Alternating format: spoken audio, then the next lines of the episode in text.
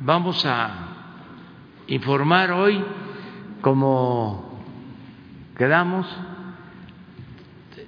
sobre salud y en particular sobre las vacunas eh, contra el COVID o para la protección eh, ante el COVID. Ese es el propósito de la reunión del día de hoy. Vamos a escuchar primero al doctor Jorge Alcocer, secretario de Salud, luego eh, Marcelo Ebrard, eh, posteriormente quienes representan a las empresas que están eh, trabajando en los procesos de investigación para contar con la vacuna. Y eh, al final vamos a pedirle al secretario de Hacienda, Arturo Herrera, que nos informe sobre la cuestión económica administrativa con el propósito de contar con la vacuna eh, desde eh, los primeros días de que se sepa, se eh, certifique su eficacia, que no nos quedemos rezagados frente a otros países, que México sea de los primeros en contar con la vacuna. Por eso estamos haciendo este acuerdo, este convenio, que vamos a informar a todos los eh, mexicanos el día de hoy. Entonces vamos a dar la palabra al doctor Jorge Alcocer.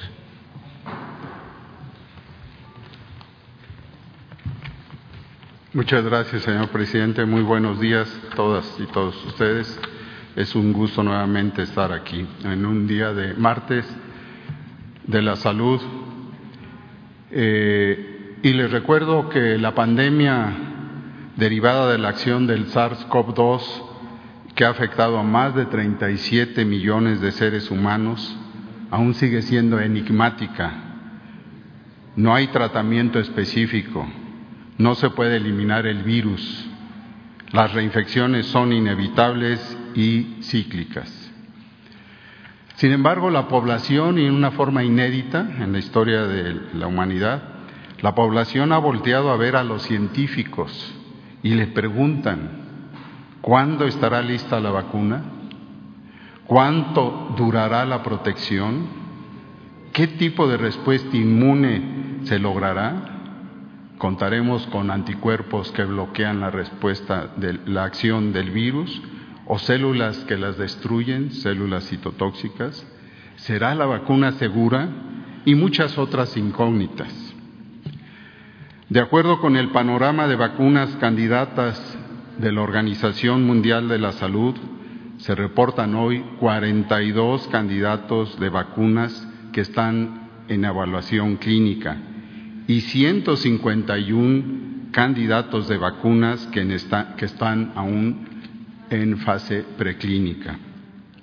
Son 10 los candidatos que están en la fase 3, donde ya se requiere su acción, su prueba y la contribución de seres humanos sanos y con las condiciones de salud que conocemos nosotros que priorizan la atención, el uso de la vacuna están las basadas en, el virus SARS-CoV-2, que es inactivo y se produce a través de esto la vacuna.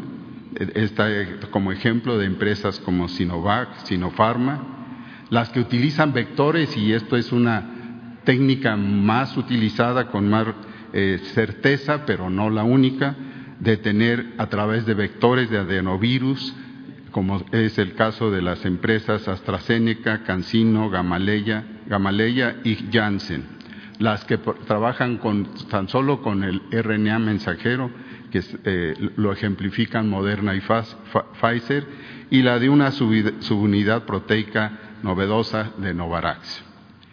Pues bien, unir la demanda con otros países a través de un mecanismo conjunto aumenta enormemente en estos tiempos de urgencia la probabilidad de éxito de cada país y el éxito mundial de la erradicación de una enfermedad que no reconoce fronteras. Por ello, el pasado 18 de septiembre formalizamos nuestro interés de participar en el mecanismo COVAX de la ONU para adquirir la vacuna con las mejores garantías de calidad, efectividad y sobre todo seguridad que ofrezcan a, nuestra población. Hemos conversado con representantes de varios países y hoy formalizamos los primeros contratos para la adquisición de la vacuna contra el COVID-19. Nuestro objetivo inicial, se lo recuerdo, es garantizar su acceso oportuno y equitativo. Hemos decidido que las primeras dosis en llegar serán destinadas a las y los trabajadores de salud junto con los grupos vulnerables y por eso estamos hoy aquí. Muchas gracias.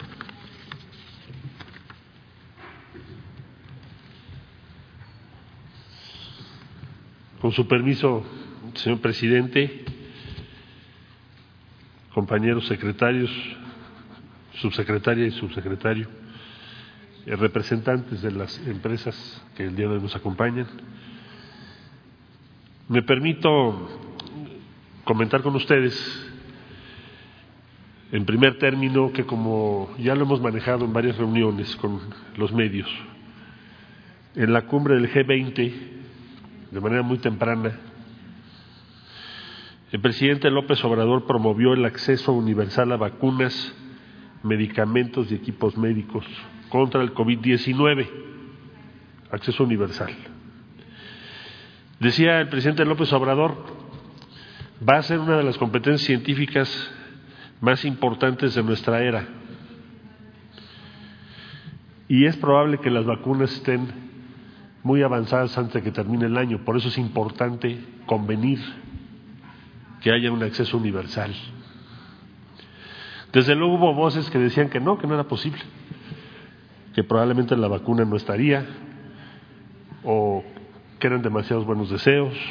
El caso es que aquella, aquel planteamiento se presentó a las Naciones Unidas, a la Asamblea General, en la resolución mexicana 74 diagonal 274, en el mes de abril, apenas semanas después de la cumbre del G20, y fue respaldada por el 93% de los Estados miembros de la Organización de las Naciones Unidas, con lo cual es la resolución mexicana más apoyada en la historia.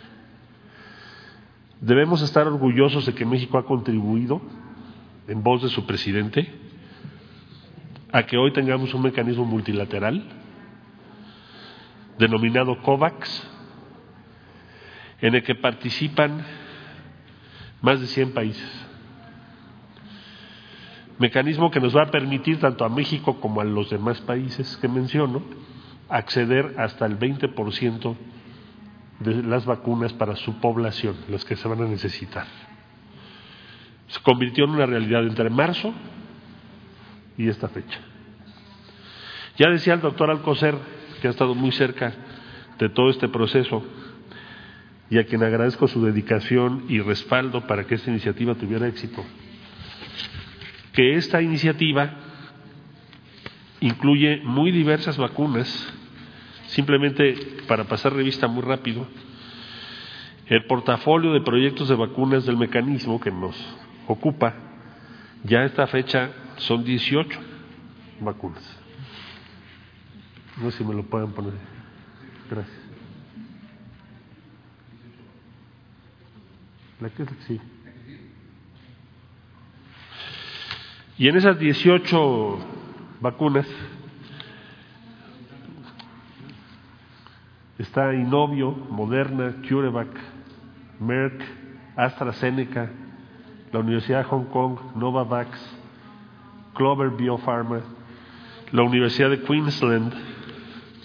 Ahora se han agregado otras candidatas de Corea del Sur, de China, de India, de Estados Unidos, de la Gran Bretaña. Total, 18 proyectos de los cuales, o a los cuales tendrá acceso México, porque como aquí ya se dijo, se ha firmado ya con la diligente y eficaz actuación del secretario de Hacienda, a quien mucho agradecemos sus esfuerzos y guías, y que hoy suspendió una reunión con el Banco Mundial para acompañarnos. Muchas gracias.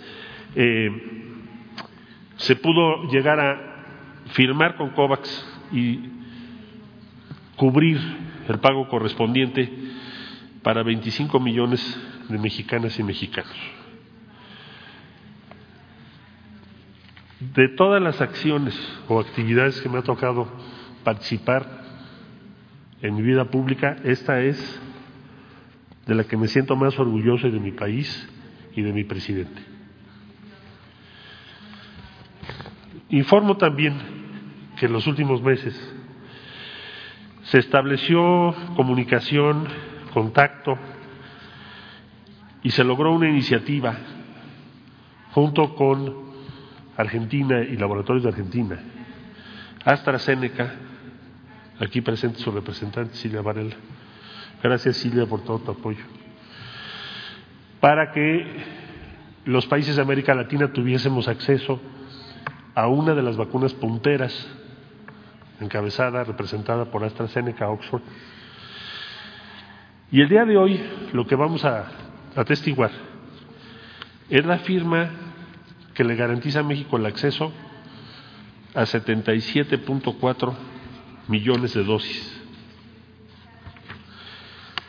que en un periodo de marzo y hasta agosto serán entregadas a nuestro país. Es una muy buena noticia, porque de un compromiso general se tiene ahora ya un acuerdo específico, con tiempos, obligaciones contractuales. Evidentemente esas vacunas se cubrirán, se liquidarán cuando arriben a México, pero por ahora lo que se ha dado es un anticipo para que México tenga garantizado ese acceso.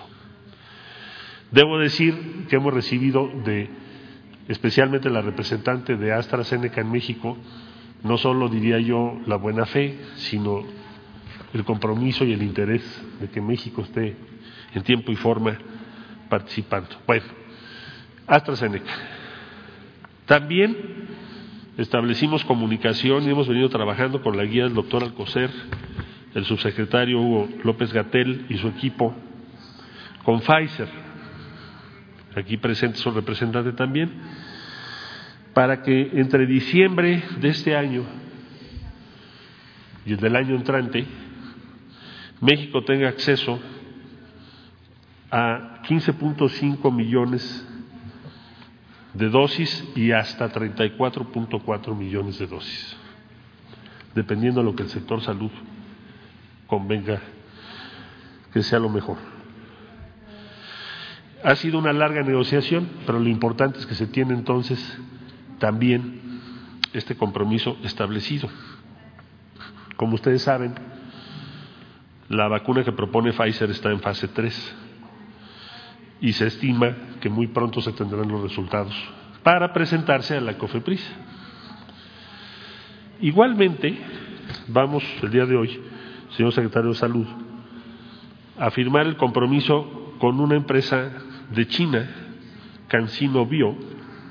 Vamos a estar en contacto con su CEO en China en un momento más porque el doctor Alcocer desde un principio nos dijo, esa es una vacuna que nos interesa, que se haga la fase 3 en México y que tengamos acceso. Y efectivamente está en fase 3, México va a participar en esa fase 3 a partir ya de los próximos días. Es una sola dosis, no son dos. Y ahí se ha hecho un compromiso, o se hará el día de hoy con la firma correspondiente de 35 millones de dosis. Es una sola dosis por persona a entregarse entre diciembre de este año y diciembre del año entrante. Con esto que les acabo de referir, si sumamos COVAX, más cada una de las tres que acabo de referir, AstraZeneca, Pfizer y CanSino, se estaría cubriendo a más de 100 millones de mexicanas y mexicanos. Porque el señor presidente de la República ha insistido en que debe estar preparado nuestro país para una cobertura universal. Concluyo diciéndoles que hay también fruto de esta estrategia que nos ha ocupado y ha ocupado a la Presidencia de la República y por tanto a la Secretaría que me honro en dirigir, así como la Secretaría de Salud. Hay varias fases 3 ya previstas para llevarse a cabo en México y que solamente número, Janssen de Estados Unidos, Sputnik 5 de Rusia, Cancino, que ya dije que se va a hacer fase 3 en México, Novavax, CureVac de Alemania, Sanofi Pasteur de Francia y Reitera de Italia. Son los que nos han confirmado que harán fases 3 en México ya a cargo de la Secretaría de Salud y de las instancias regulatorias. En síntesis, a partir de hoy México está en la misma condición que Estados Unidos, la Unión Europea y otros países del mundo. Tenemos ya asegurados los cupos necesarios y en las semanas siguientes, subsecuentes, habrá otras fases 3 porque la Secretaría de Salud tiene que ver cuáles de esas que acabo de enumerar, que son siete, pueden ser útiles para México en los próximos meses. Muchas gracias y es cuanto, señor presidente.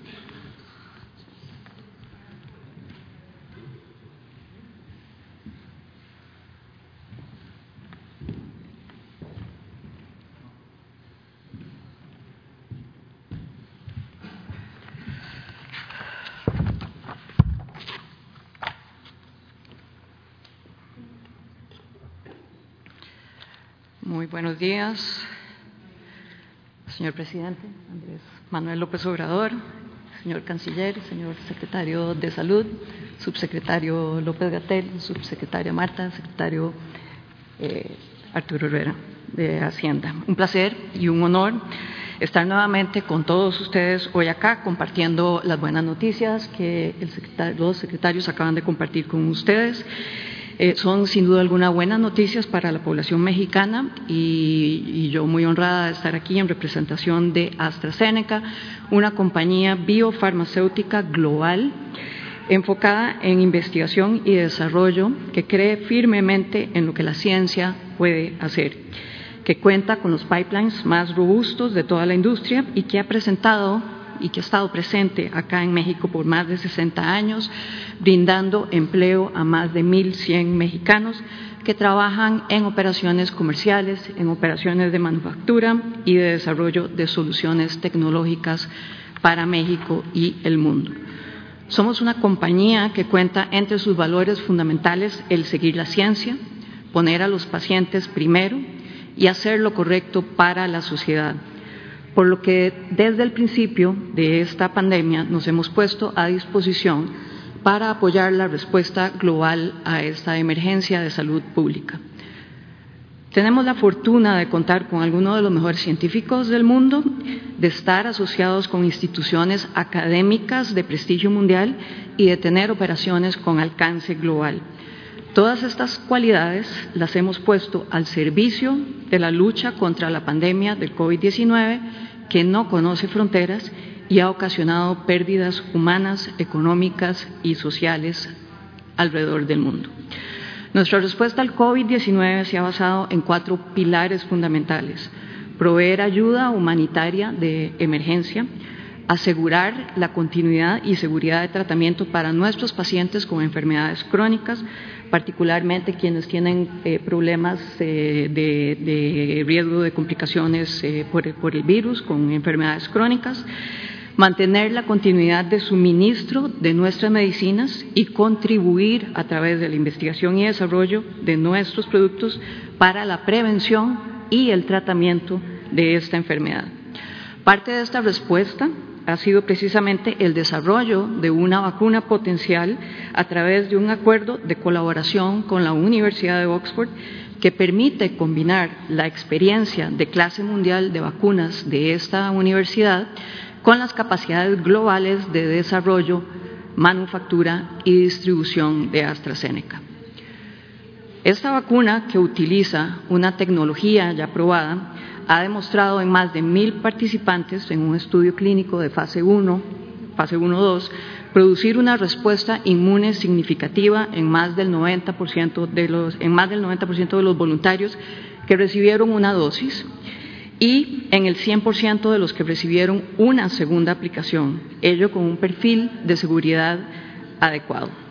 Actualmente se están corriendo, se están realizando estudios clínicos de fase 2-3 a nivel global y esperamos tener resultados preliminares hacia finales de este año, dependiendo de las tasas de infección en las comunidades de estudio.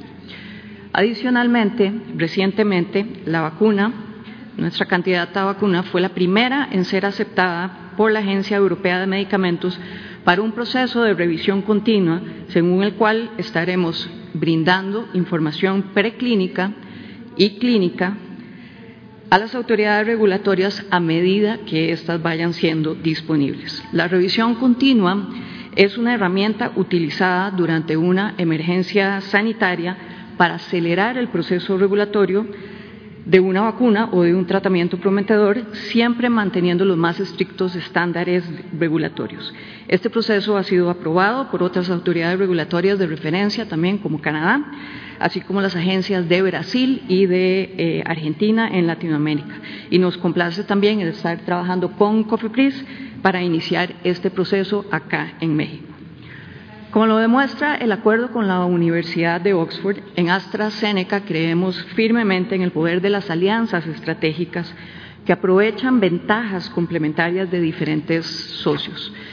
La disposición a formar estas alianzas no es nueva para nosotros ni única durante esta pandemia, pero creemos que abrirse a las colaboraciones es más importante hoy que nunca para hacer una contribución de impacto ante una emergencia de salud pública de esta magnitud. Para AstraZeneca no es suficiente lograr una vacuna segura y eficaz, es igualmente importante comprometerse decididamente a buscar el acceso más amplio y equitativo. Es por ello que nos hemos comprometido a proveer esta potencial vacuna sin ganancia alguna mientras dure la pandemia, también por ello eh, no hemos dudado en asociarnos con organizaciones multilaterales, como hablaba el canciller anteriormente, eh, tales como ACT, el acelerador de herramientas contra el COVID, siendo la primera compañía que comprometió millones de dosis al mecanismo COVAX. Y paralelamente, con gobiernos y con socios alrededor del mundo para iniciar procesos de transferencia de tecnología de producción y así poder asegurar un suministro amplio y oportuno para diferentes regiones del mundo en caso de que los estudios clínicos sean exitosos. Precisamente, tuve el gusto de acompañarlos aquí hace unas semanas para agradecer al Gobierno de México su apoyo a uno de estos acuerdos que celebramos con la Fundación Carlos Slim y Laboratorios Liomont, junto ellos dos, junto con un laboratorio argentino, ambas organizaciones mexicanas, son parte crítica de la cadena de suministro dedicada específicamente para México y para Latinoamérica. El hecho de que México tenga una participación tan prominente en nuestra cadena de suministro latinoamericana hace especialmente importante este momento para AstraZeneca México. Si el programa de desarrollo clínico es exitoso, el acuerdo de hoy hace posible que más de 700 millones de dosis que serán producidas por mexicanos se queden acá en México.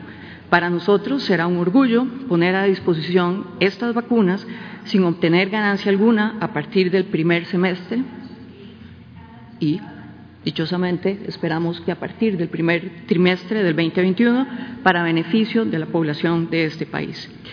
Quiero agradecer profundamente al Gobierno de México por la invitación a este evento hoy, pero sobre todo, por su acción decidida de priorizar un ambicioso plan de vacunación amplio contra el COVID-19 para la población mexicana. Nos sentimos verdaderamente honrados de que hayan seleccionado nuestra vacuna candidata para apoyar este enorme esfuerzo. En resumen, una vacuna que se ha desarrollado con una de las instituciones académicas más prestigiosas del mundo, que ha sido puesta a disposición de organismos multilaterales y gobiernos sin obtener ganancia alguna durante la pandemia, que ofrece condiciones logísticas óptimas para el Programa Nacional de Vacunación y que será producida orgullosamente en México para México. En fin, una vacuna que ha sido desarrollada para atender una emergencia de salud pública global y no una oportunidad comercial. De nuestra parte, continuaremos siguiendo la ciencia y trabajando incansablemente en el desarrollo de esta y otras alternativas para el tratamiento y prevención de la enfermedad causada por este virus.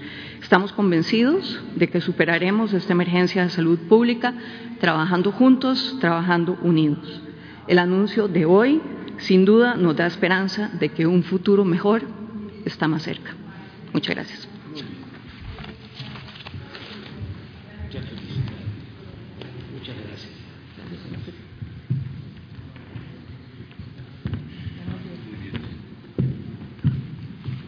¿Qué tal? Buenos días, señor presidente, secretarios, subsecretarios, eh, señoras y señores presentes y medios de comunicación.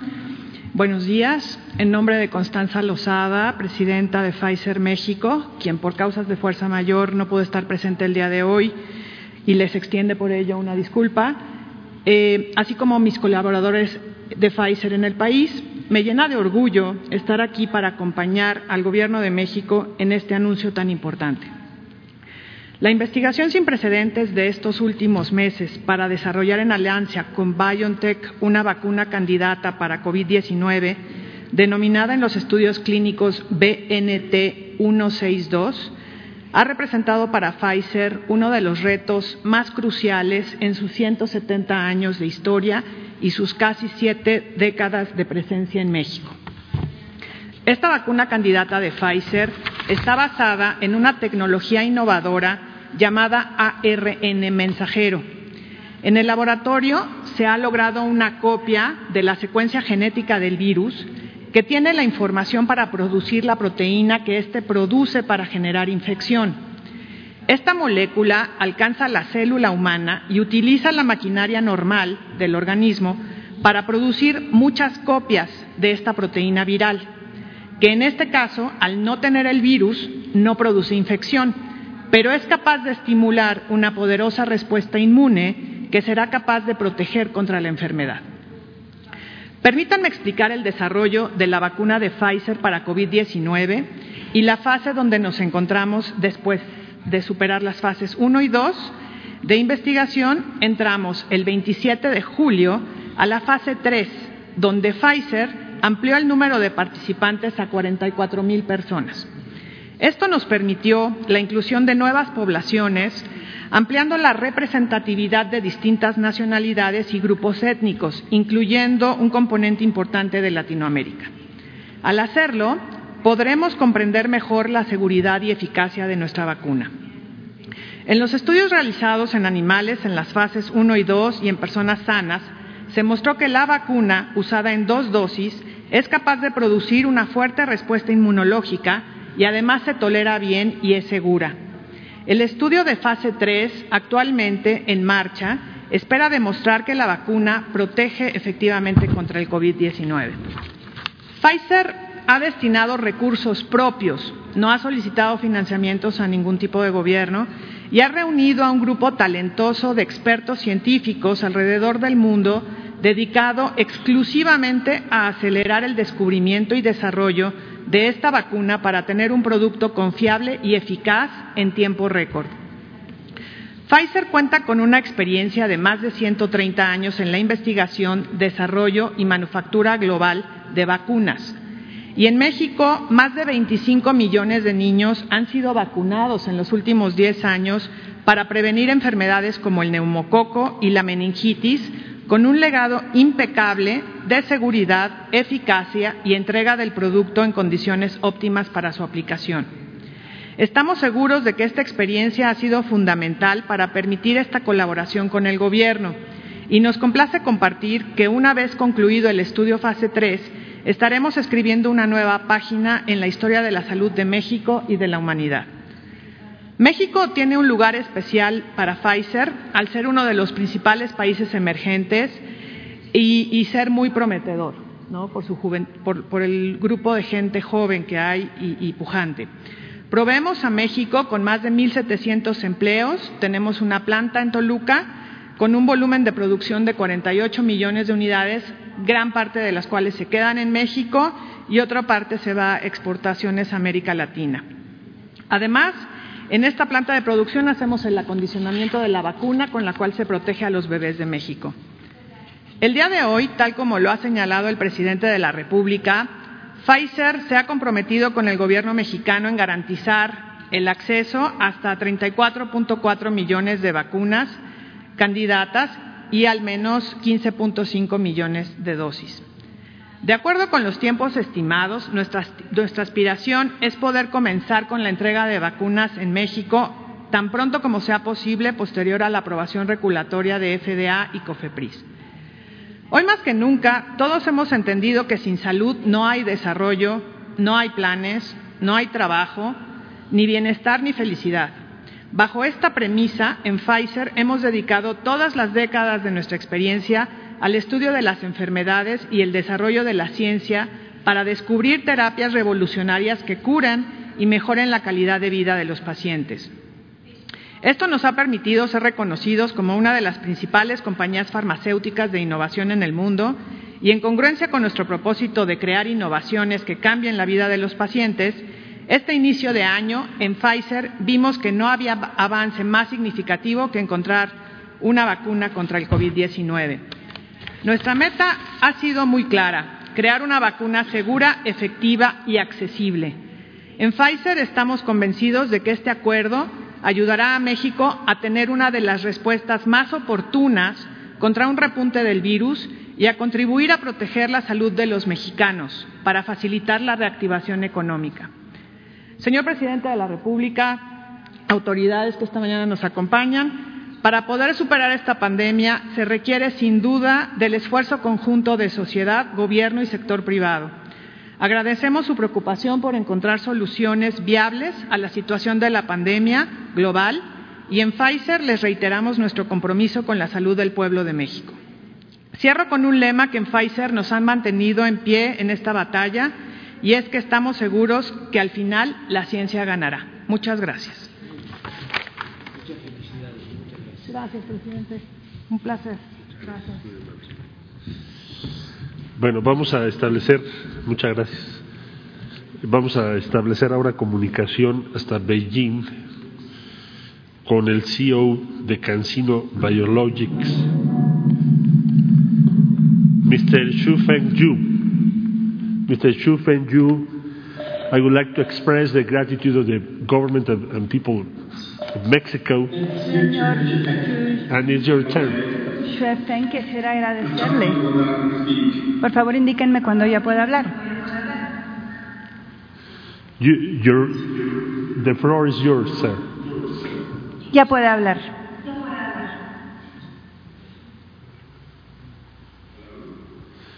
Hello. Uh, Mr. Chu Fengju we listen to you. You can speak right now. Ya lo estamos escuchando. Buenos días a mis colegas en México. Me llamo Chu Feng Yu, soy cofundador y CEO de Cancino. Saludo al señor presidente de la República Mexicana, el señor Andrés Manuel López Obrador. Y todo mi respeto a quienes están trabajando por el área de la salud y por no dejar a nadie atrás, especialmente en un momento tan difícil. En Cancino Bio, actualmente estamos desarrollando una de las vacunas más avanzadas contra COVID-19. Contra COVID-19. contra Our COVID-19. vaccine, Ad5-nCoV, is built through Nuestra vacuna of solid research N5NCoV es producto de años de investigación y trabajo arduo Adenovirus type 5 viral vector platform technology. para usar la tecnología basada en vectores. A partir de esta tecnología, con mucho éxito hemos desarrollado una vacuna que ya se ha utilizado en miles de personas para evitar el virus del ébola. Esta misma tecnología se ha empleado para desarrollar los ensayos clínicos de fase 1 en Canadá. Vale la pena mencionar que Cancino registration. fue la primera empresa que patentó una vacuna que ya se ha aplicado a decenas de millares de ciudadanos, incluyendo los miembros del ejército chino. Finalmente, Cancino es una de las pocas empresas farmacéuticas que ya ha publicado datos clínicos y datos técnicos y los hemos publicado en revistas médicas con revisión de pares. 35 million single-dose vaccines will arrive in Mexico Llegarán a México 2020 desde diciembre del 2020 hasta septiembre del 2021 35 millones de vacunas de dosis única. La vacuna de Cancino y nuestros esfuerzos aunados permitirán al gobierno mexicano utilizar tecnología de punta basada en la experiencia y en los datos de seguridad a fin de reanudar nuestras vidas cotidianas.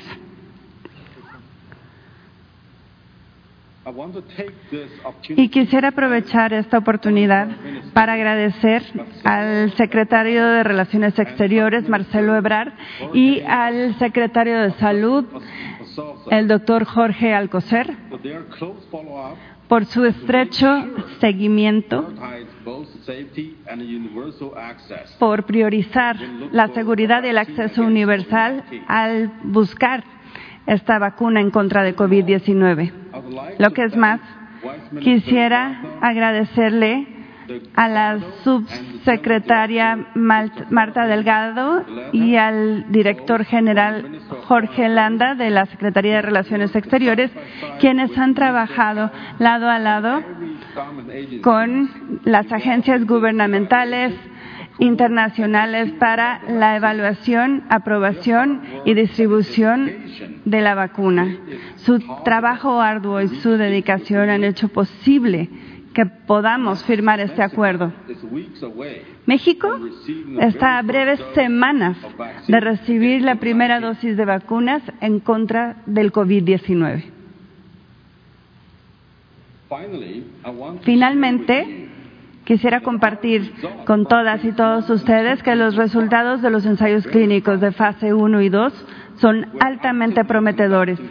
Activamente estamos realizando los ensayos clínicos de fase 3 en varios países para demostrar la eficacia de la vacuna. Nuestra vacuna y sus ensayos clínicos han sido evaluados positivamente por las autoridades sanitarias y regulatorias de cada país. Por consiguiente, nos complace anunciar que además de los ensayos clínicos de fase 3 que estamos llevando a cabo en múltiples países, nos sentimos agradecidos con México por formar parte de este esfuerzo global, more than 100 porque planeamos invertir más de 100 millones de dólares que incluirán a más de 30 mil ciudadanos del mundo.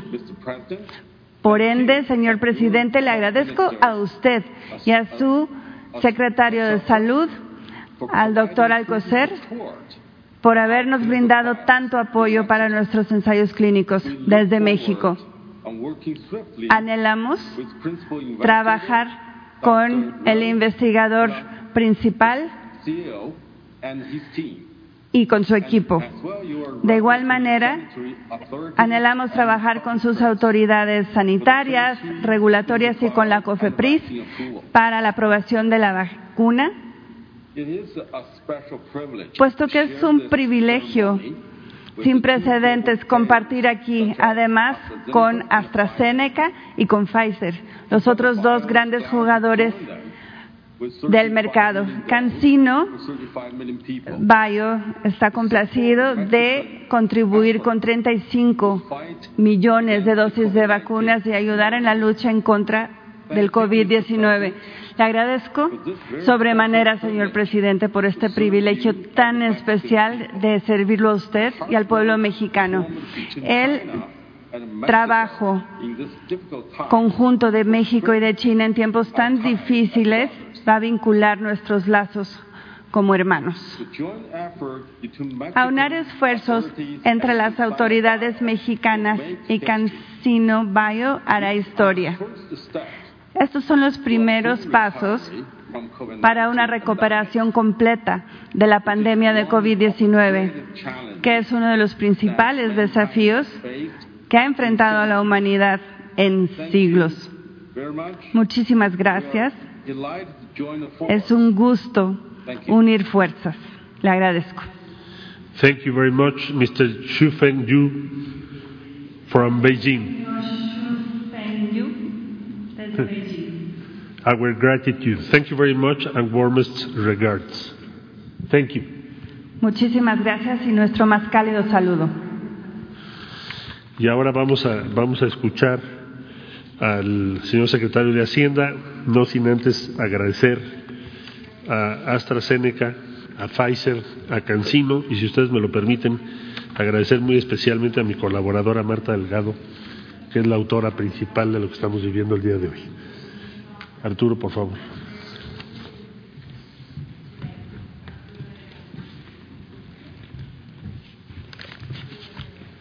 Muchas gracias, presidente. Eh, voy a hacer referencia brevemente a cómo se está en el calendario,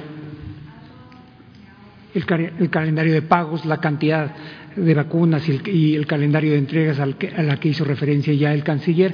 Esa nos va a llevar hacia los montos y estamos pagando. El canciller hizo referencia a estos números. Vamos a recibir 51 millones de dosis de COVAX, 34 millones de Pfizer, hasta 34 millones de Pfizer, hasta 77 millones de AstraZeneca y hasta 35 millones de Cancino. Lo que van a encontrar en la tercera columna es si en el proceso de vacunación se requiere dos dosis o se requiere una, como fue justo mencionado hace unos segundos. Cancino requiere una sola dosis y el resto de las tres farmacéuticas requieren una doble aplicación de las dosis. En la última columna se encuentran el número de personas que serían vacunadas e inmunizadas a través de esto para un total de 116 hasta 116 millones de personas por 198 número de dosis. El valor total de la compra de la adquisición de estas vacunas es de eh, 1.659 millones de dólares. Al tipo de cambio de hoy de 21.21 es equi equivalente a 35 a, a 35.153 eh, millones de pesos. Como fue dado a conocer la semana pasada, hicimos la primera, el primer pago de un anticipo de 159 millones de dólares, un poco más de 6 mil millones de pesos eh, y vamos a hacer anticipos adicionales por 92 millones de dólares en noviembre y 68 millones de dólares en diciembre. El total de los anticipos pagados antes de finalizar este año van a ser 321.21 millones de dólares para un equivalente total de 6.812 millones de pesos con los recursos de este año. ¿Cómo los, cómo los vamos a hacer? Bueno, entonces, una vez que se pagan los anticipos, estos son los calendarios a los que estaba haciendo referencia el canciller, se, se reciben las primeras dosis, eh, se pueden recibir las primeras dosis en diciembre y en enero. La suma de las dosis potenciales a recibir de Pfizer y de Cancino suman 2.6 millones de, personas. Estos ya están normalizados. Por ejemplo, en el caso de Cancino es unidosis, en el caso de Pfizer es el doble, pero está dividido entre dos para poner el número de personas que lo recibirían.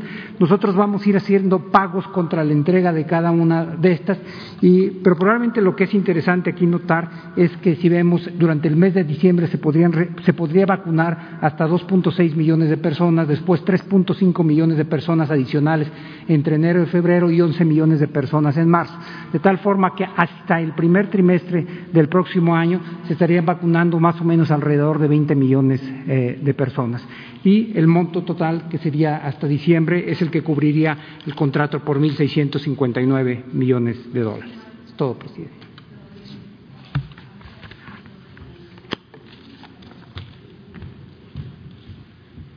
Bueno, pues esta es la información. Este, vamos ahora a proceder a firmar el convenio general para cumplir Va a firmar el doctor el proceso de presidente porque tienen ya firmados por sus. ¿Quieren que les acompañe? Sí,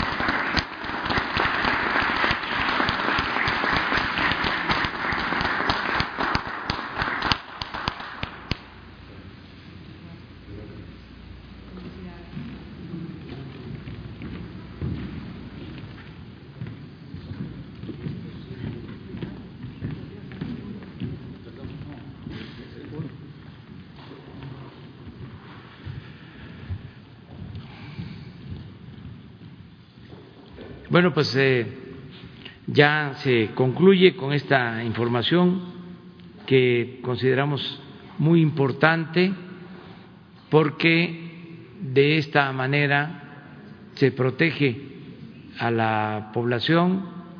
Eh, estamos eh, adelantándonos para ser de los primeros en contar con la vacuna que se va a aplicar de manera universal, es decir, a todos.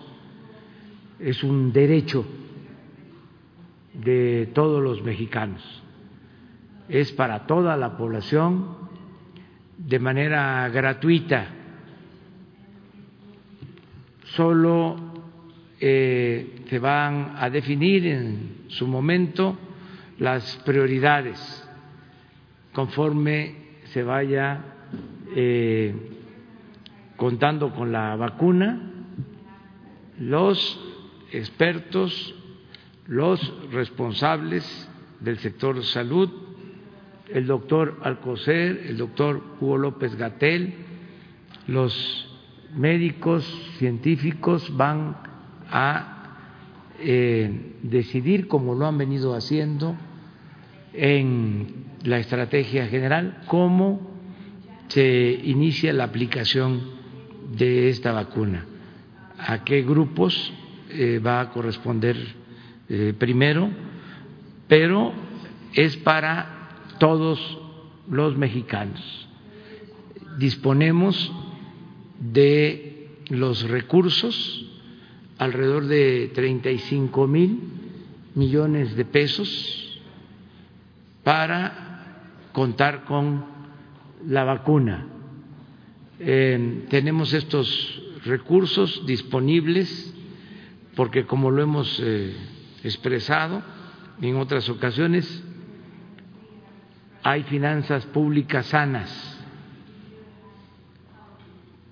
porque hemos ahorrado mucho al no permitir la corrupción, al no permitir los lujos en el gobierno, los gastos superfluos. Esto nos eh, ha eh, puesto en la posibilidad, nos ha colocado en la posibilidad de contar con fondos eh, para atender las necesidades más urgentes de nuestro pueblo, en este caso la salud. Eso es lo que podemos informarles a todos, agradecer mucho a las empresas que participan en este convenio, agradecer a eh, Pfizer eh, México, que es una de las empresas que eh, participa, agradecer también a AstraZeneca México, que desde el comienzo ha venido trabajando con nosotros de manera coordinada.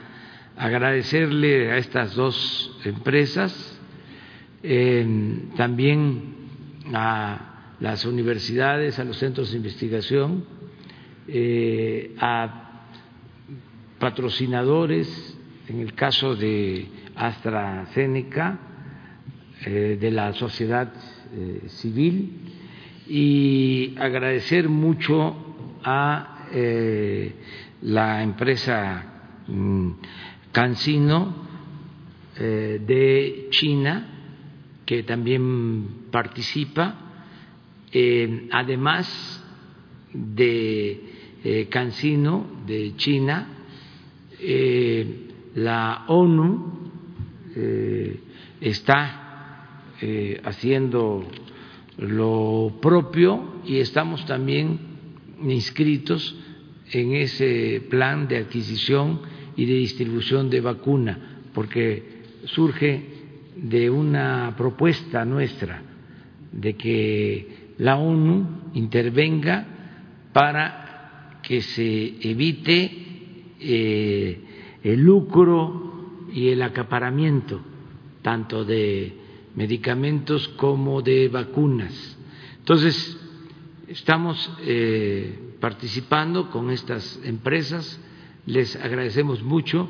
De manera muy especial quiero agradecer al presidente de China por su apoyo, por su respaldo y agradecer al mismo tiempo al presidente Donald Trump de Estados Unidos porque este convenio con una empresa estadounidense eh, fue también eh, a partir de una gestión que hicimos con el gobierno de Estados Unidos. Todo para tener a tiempo eh, la vacuna. Eh, lo que quisiéramos es que a partir de diciembre, a más tardar el primer trimestre, ya empecemos a vacunar, primer trimestre del año próximo y que, como lo presentó el secretario de Hacienda, se siga un calendario para proteger a la población. Muchas gracias a todas, a todos. Esta era una noticia buena que queríamos transmitir a ustedes. Cerramos este, nuestra disposición y abrimos para preguntas y respuestas, si les parece sobre este tema y luego nos vamos sobre asuntos generales que tenemos ya una lista de seis de ayer. Entonces, si hay alguna pregunta sobre este tema en particular o si ya está lo suficientemente claro, pues seguimos adelante. En la lista, si quiere. Ah, pues eso es mejor en la lista. Entonces, si quieren, nos vamos a la lista sobre la vacuna. A ver, adelante. Gracias. Buenos días. Eh, Sara Pablo del Grupo Fórmula. ¿Ya han adelantado cómo sería más o menos la aplicación una vez que llegue? Eh, con respecto a la China, ¿estaría empezándose a vacunar a partir del propio mes de diciembre? ¿Esa sería la, la previsión? Sí. Muchas gracias. Sí, ese es lo que he esperado. Está en ese avance, es una de las más tempranas a disposición, pero recuerdo que es válido para todas las opciones de vacunas. Tenemos que tener claramente expuesta los, los hechos de la fase 3, que están ellos ya en eso. Hasta que no lo tengamos y, ten, y nuestro co consejo ligado a las vacunas, a esta, esta tarea tan importante, pues lo valide, además de lo que está por COFEPRIS o la instancia que ellos ya tengan este, en, eh, probado. Eso es necesario y sí, posiblemente en, con, ella, con, ella, empezaremos en diciembre o más tardar en enero. Pero, eh, ¿cuánto, ¿Cuándo llegaría, digamos, para ser aprobada por la, por la COFEPRIS? En cuanto termine en su fase 3, que lo estamos siguiendo como en todas las otras empresas prácticamente por semana en la evolución, la evaluación y todo esto, podemos darles exactamente si ya hay algún plan de, de llegada. Gracias, doctor. Y preguntarle también, eh, ya decía usted que primero, obviamente, se vacuna pues a personal de salud, eh, también a las personas con enfermedades crónicas, supongo, adultos mayores. ¿Cuál sería el proceso? Porque tampoco es que vaya a alcanzar, digamos, para todos los, los, enfermos crónicos o, todo el personal de salud. ¿Cuál sería este procedimiento? El procedimiento, como lo está dirigiendo, precisamente es con el personal médico que va a tener que seguir al frente y que sigue todavía en esta pa pandemia que no ha terminado, es precisamente protegerlos a ellos primero y de los grupos de, de vulnerables está eh, desde luego eh, contemplado el grupo de pacientes que tienen enfermedades eh, que les han minado su, función inmune. Les recuerdo, las vacunas ayudan al sistema inmune de un individuo, de un ser humano, el cual puede estar debilitado en varias formas. Una de ellas es la, la debilitación, entre comillas, eh, fisiológica que es la edad. Los mayores de 60 años empezamos a tener un cambio, no del todo negativo, sino cambios que son para precisamente poder eh, contener, eliminar, destruir al virus. Esto desde luego es complejo y nos ha dado la enseñanza de estos meses de que no es tan, eh, tan fácil si no se actúa con medicamentos y con tratamiento y con todo lo que se conoce en el tratamiento médico pero a otros, como los niños, también hay que considerar, y algunas de las vacunas ya tienen, tienen en su fase 3 o, y desde la fase 1 o 2 la experiencia de que si hay una seguridad en niños. En las mujeres, desde luego, el espacio de, de, de la, del embarazo requiere un trato especial y son así progresivamente las necesidades que se van a tener que consolidar, pero sin dejar al lado las enfermedades crónicas que en nuestro país son un bastión muy importante a considerar porque se, ten, se tiene desde luego la función inmunológica, la, respuesta del organismo ya está comprometida con las enfermedades como la diabetes, la obesidad, como la hipertensión, las enfermedades cardíacas, etcétera, y ahí tenemos que desde luego dar, dar un tratamiento, una atención especial y van a ser también consideradas dentro de las primeras. ¿Qué queda? Pues la población joven, que ahora con esta eh, eh, pandemia no es que se haya excluido, sino se considera que puede esperar en un segundo plano al que también se proteja po- población joven, pues que está desde luego por abajo de los 60 años, u otras situaciones que se pueden ir planteando. Entonces eso se organiza y es a lo que se refi- refirió el presidente.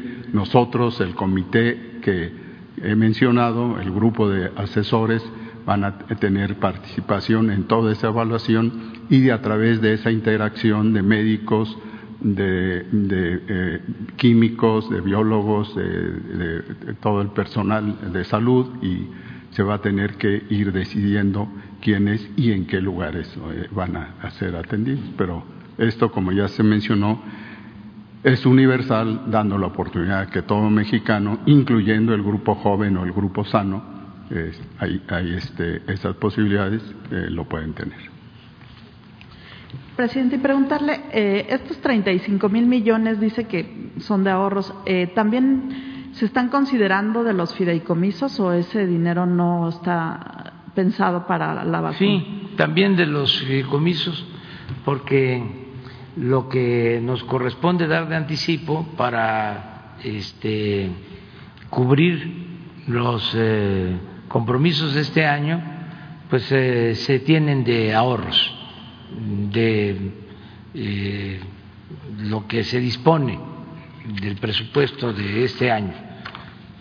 Y ya para el año próximo ya se incluye lo que se va a ahorrar también por fideicomisos. No todo lo que se manejaba en los fideicomisos se va a utilizar con este propósito, pero sí una cantidad considerable, porque había mucho eh, derroche y mucha corrupción, eh, opacidad le llaman, este, de manera elegante. Eh, eh, había un manejo discrecional en fideicomisos, en fondos. Entonces, ese dinero no eh, se utilizaba para ayudar al pueblo, sino era para mantener a ciertos grupos, dar hasta subsidio a grandes empresas. Es una gran injusticia.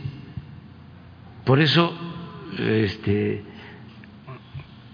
están todavía defendiendo eh, estos privilegios, pero no podemos nosotros eh, seguir eh, tolerando la corrupción. No vamos nosotros a permitir la corrupción y pues es un proceso de eh, limpia, de purificación de la vida pública que se ha iniciado y por eso hay tantas resistencias. Ya vamos a demostrar de cómo se manejaban estos fideicomisos. Todavía ayer me decía el secretario de Hacienda, y yo siempre digo lo que pienso, porque mi pecho no es bodega, eh, de un contrato que firmaron eh, dos días antes de que concluyera el gobierno de Calderón, de una empresa vinculada a García Luna, un contrato para capacitar a funcionarios por 19 millones de dólares. Ah, aquí está. Mire, y se deben casi 6 millones de dólares. Y saben que lo que se debe es para pagar un curso de capacitación que recibieron tres personas. ¿Saben cuánto tiempo tardaron los cursos de capacitación o el curso de capacitación para tres personas? Una hora y media. ¿Cuál es la empresa? Una empresa, este,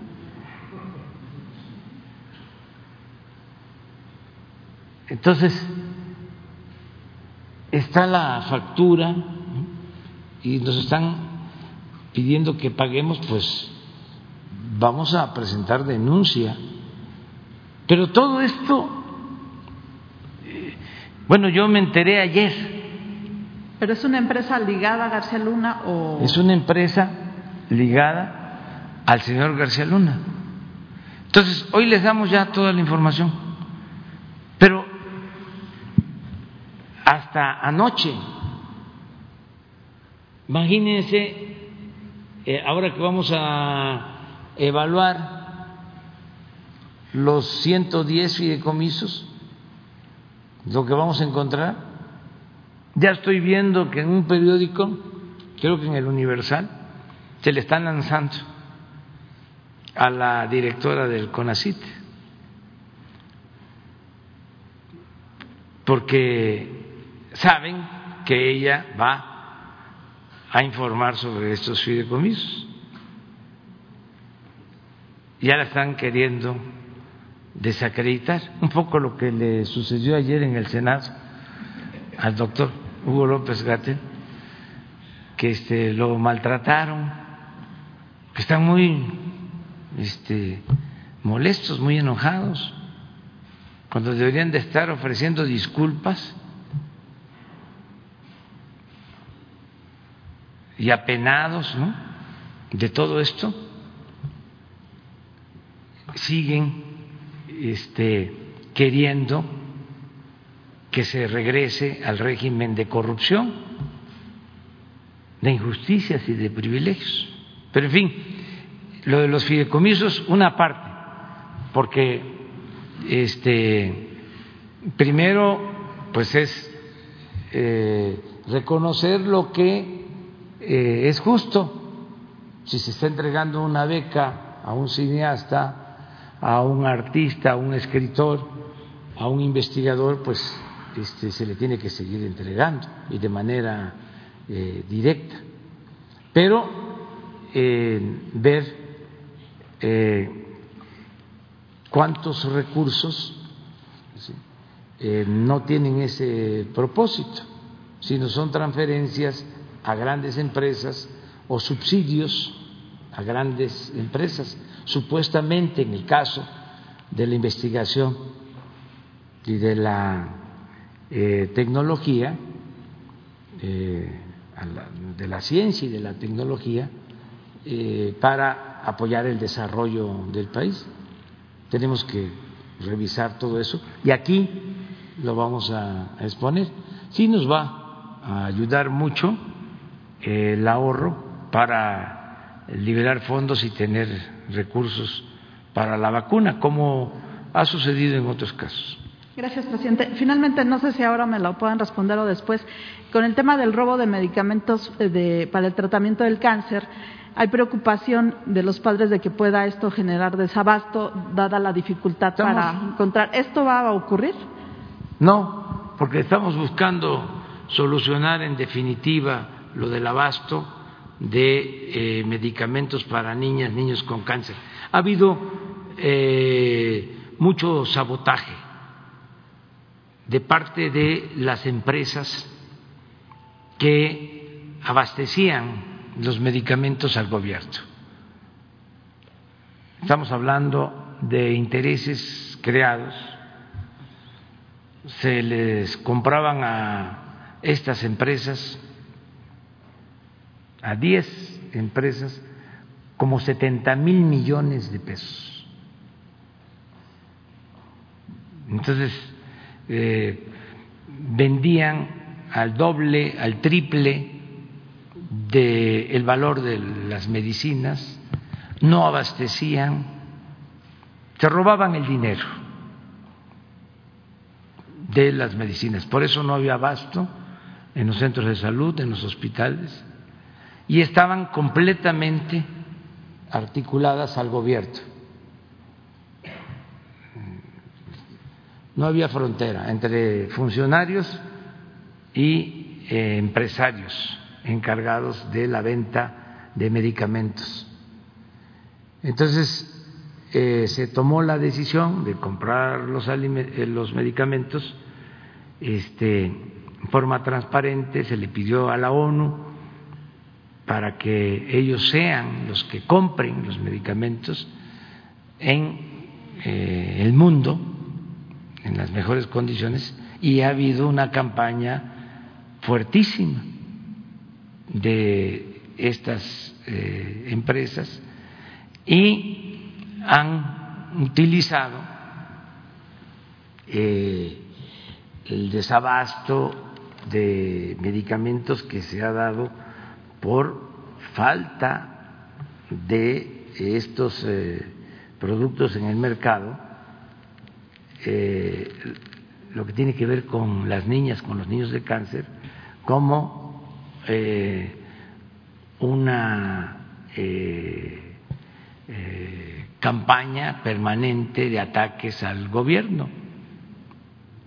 También muy difundida en los medios de comunicación, porque aunque parezca increíble, hasta los periódicos tenían que ver con el negocio de la venta de medicamentos.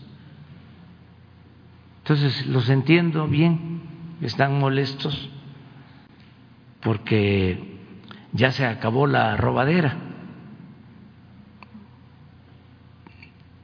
Entonces les digo a los padres, como lo dije ayer, a las madres de los niños con cáncer, que estamos buscando resolver en definitiva el problema y sentimos de que hay bloqueos y tienen tentáculos en otras partes, porque son monopolios que existen en algunos casos transnacionales. Acerca del robo de estos medicamentos, ya se tiene avanzada la investigación, eh, ya pronto vamos a tener resultados. No puedo decir más, pero eh, no van a poder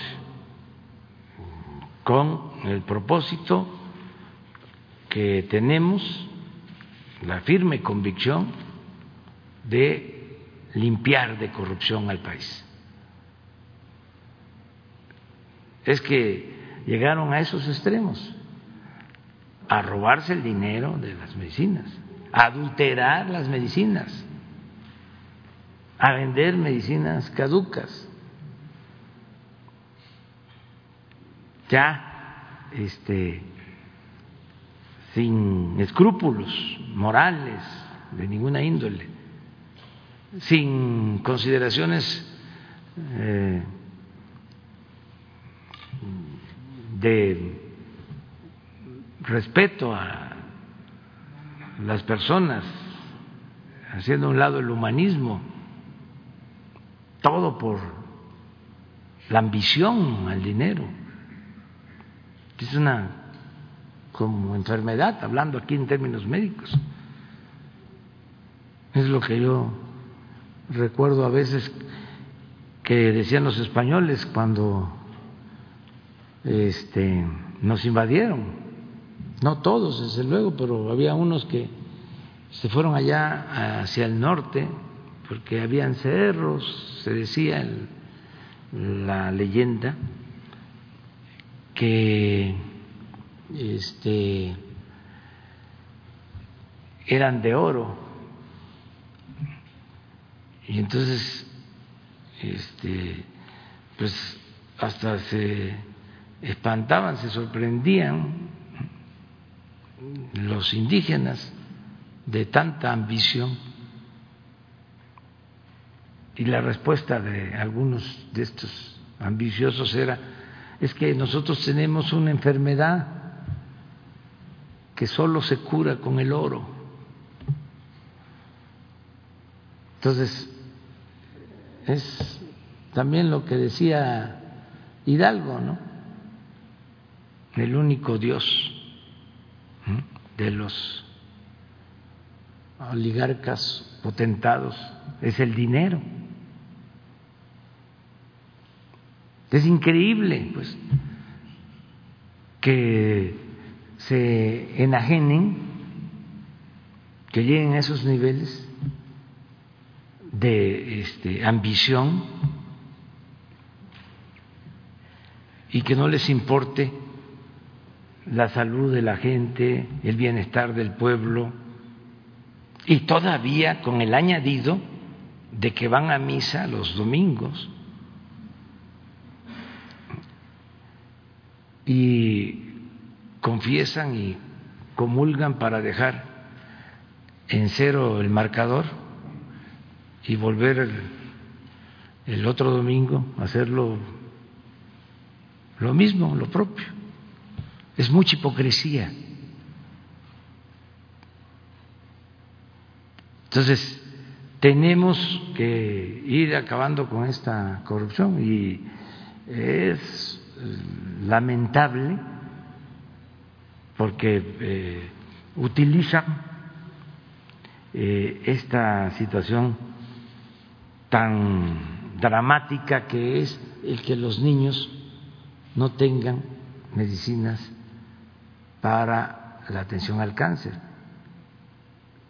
Yo empecé a notar de que había mano negra en este asunto como en otros, porque en una ocasión fui al aeropuerto y tenían tomada este, la entrada este, eh, un grupo para reclamarme, para este, exigirme que no faltaran los medicamentos.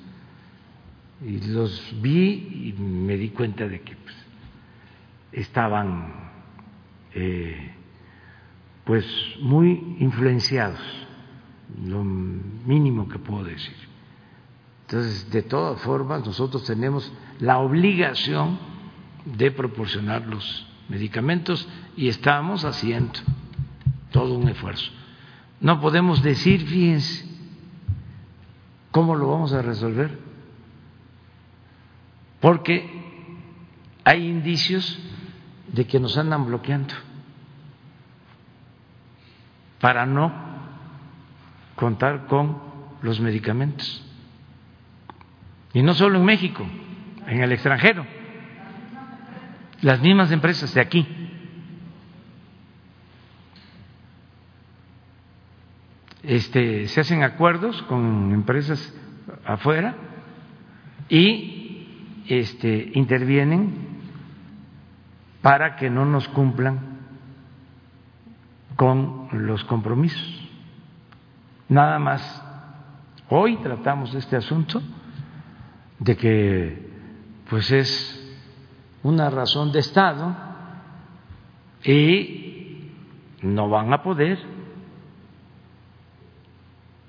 no van a poder. Vamos a, a resolver el problema y este y vamos a, a, evadir todo este acoso. Pero es eh, normal porque se sienten afectados en sus intereses. Imagínense que estaba acostumbrado a robar, a medrar, y ya no se puede. pues este se molesta que no pagaba impuesto y ahora tiene que pagar porque se sentía muy influyente pues eran como los dueños del gobierno el pueblo no contaba eran ellos los que mandaban tienen que ver también con las facturas falsas, con la evasión fiscal, con todo. Mafias. Pero bueno, afortunadamente ahí vamos poco a poco. Ahora sí, abrimos. Sheila.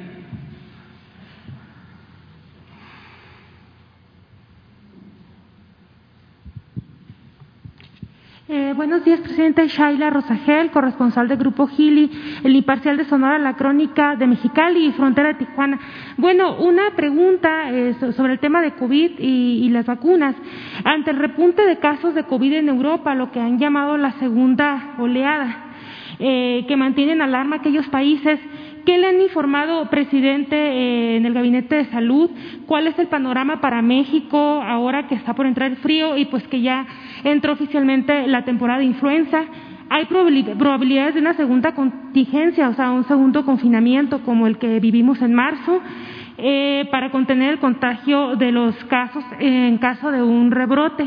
Y sobre el tema de las vacunas, eh, pues ahorita en Sonora, en Baja California y en todos los estados del país, pues estarán preguntando estas 20 millones de personas que serán vacunadas para el primer trimestre de 2021, eh, pues cómo se van a seleccionar, o sea, cómo va a ser el, el criterio eh, para, para vacunar en los estados a estas personas que son adultos mayores, este, a los médicos, si ya tienen más o menos un avance eh, sobre esto. Esa sería la primera pregunta. Bueno, Sheila, vamos a pedirle que informe el doctor Hugo López Gatel. No lo dejaron hablar en el Senado aquí que hable. Nada más este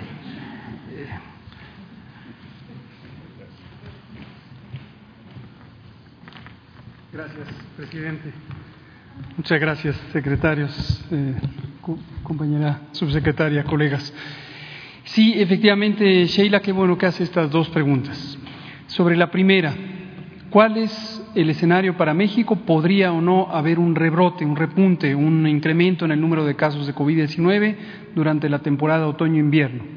La respuesta es sí. Esto lo hemos venido anunciando sistemáticamente desde junio, desde finales de mayo, de hecho, y hemos dicho lo siguiente. En el hemisferio norte del mundo, todos los países que estamos en el hemisferio norte, tenemos la temporada de influenza todos los años entre octubre y marzo.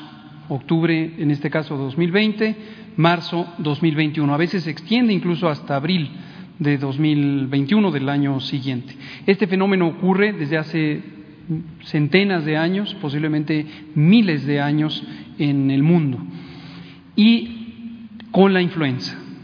Dado que COVID-19, la enfermedad causada por el virus SARS-CoV-2, tiene el mismo mecanismo de transmisión que la influenza, ambos se transmiten por la vía respiratoria, dado que ambos tienen eh, como característica principal la inflamación de las vías respiratorias, desde la faringe, la laringe, la tráquea, los bronquios y el tejido pulmonar, y dado que ambos tienen los mismos grupos de riesgo de complicaciones, personas mayores de 65 años, personas que tienen enfermedades crónicas, es muy previsible que pudiera presentarse con la temporada de influenza también un repunte de los casos de COVID-19.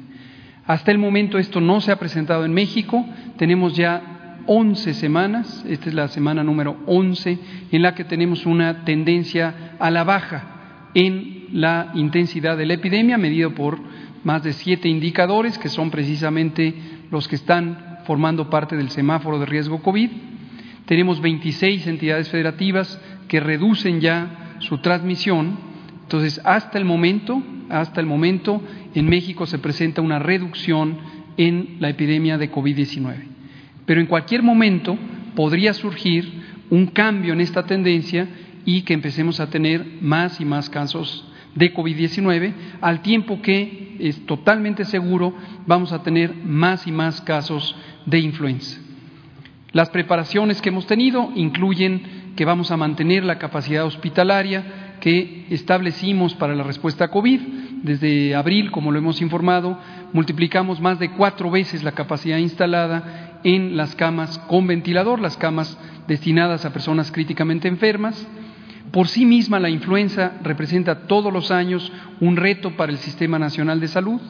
Por sí misma la influenza causa 30 mil defunciones todos los años en México nada más. En el mundo causa muchísimas más. Entonces solamente la influenza merece la atención iniciamos, como se conoce, desde el primero de octubre la campaña de vacunación anual contra la influenza estacional. Empieza en octubre y este año, a diferencia de todos los demás años, desde 2007, cuando existe el programa público de vacunación contra influenza, tenemos como meta completar la meta ampliada ahora de más de 36 millones de personas vacunadas al final de 2020. Esa es la previsión. Respecto a la vacuna COVID, es la noticia principal que anunciamos hoy. Estamos eh, gustosos de haber logrado esta meta, esta instrucción que nos dio el presidente. Estamos muy agradecidos con el secretario de Relaciones Exteriores, con la subsecretaria Marta Delgado, con todo el equipo de Relaciones Exteriores y el equipo de salud, que hemos logrado tener un trabajo muy integrado, muy bien coordinado. Exploramos, como ya lo señaló el canciller y el doctor Alcocer, las distintas oportunidades de acceso y hemos buscado tenerla lo más pronto posible. Con estos acuerdos que hoy se firmaron se concreta esa posibilidad. Esto está acompañado de un trabajo técnico de identificación de prioridades. Como se ha dicho, lo dijo el presidente, el Gobierno de México garantiza la cobertura universal de la vacunación contra COVID, de la vacuna contra COVID.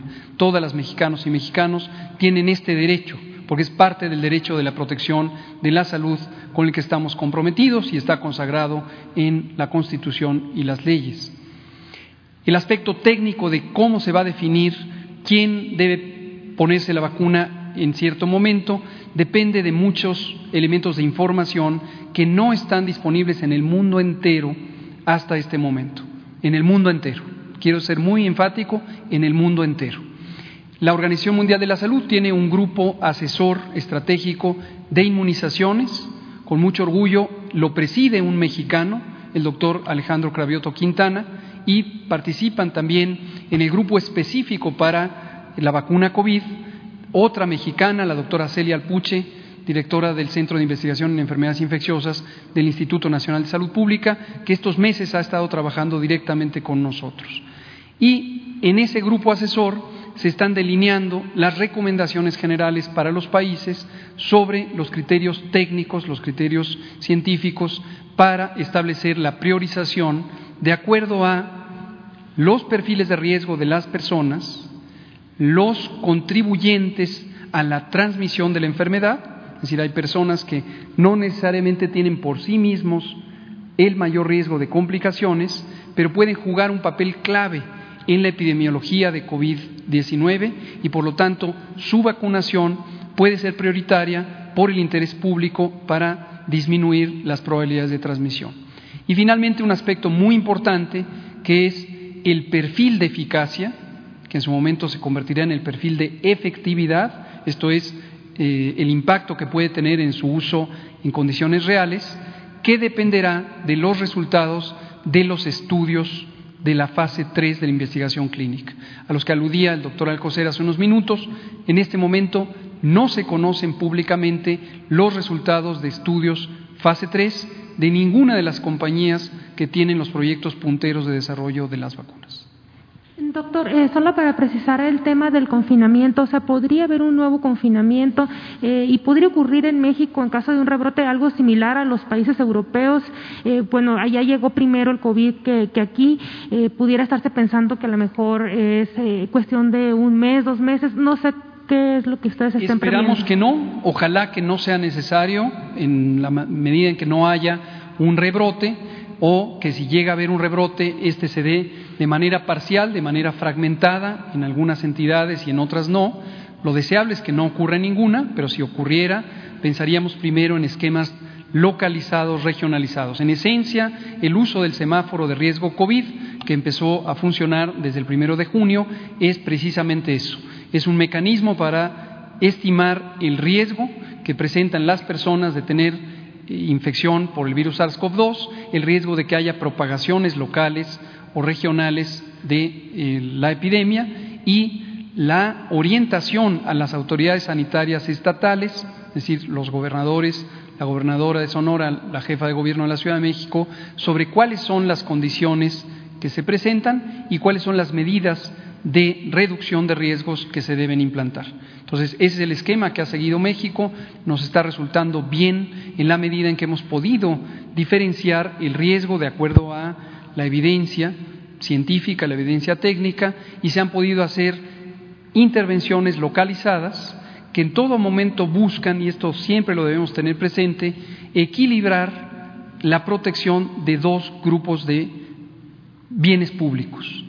El prioritario, la salud y la vida, que de manera directa se protege en la medida en que las personas tienen menor riesgo de contagiarse si se mantienen en confinamiento.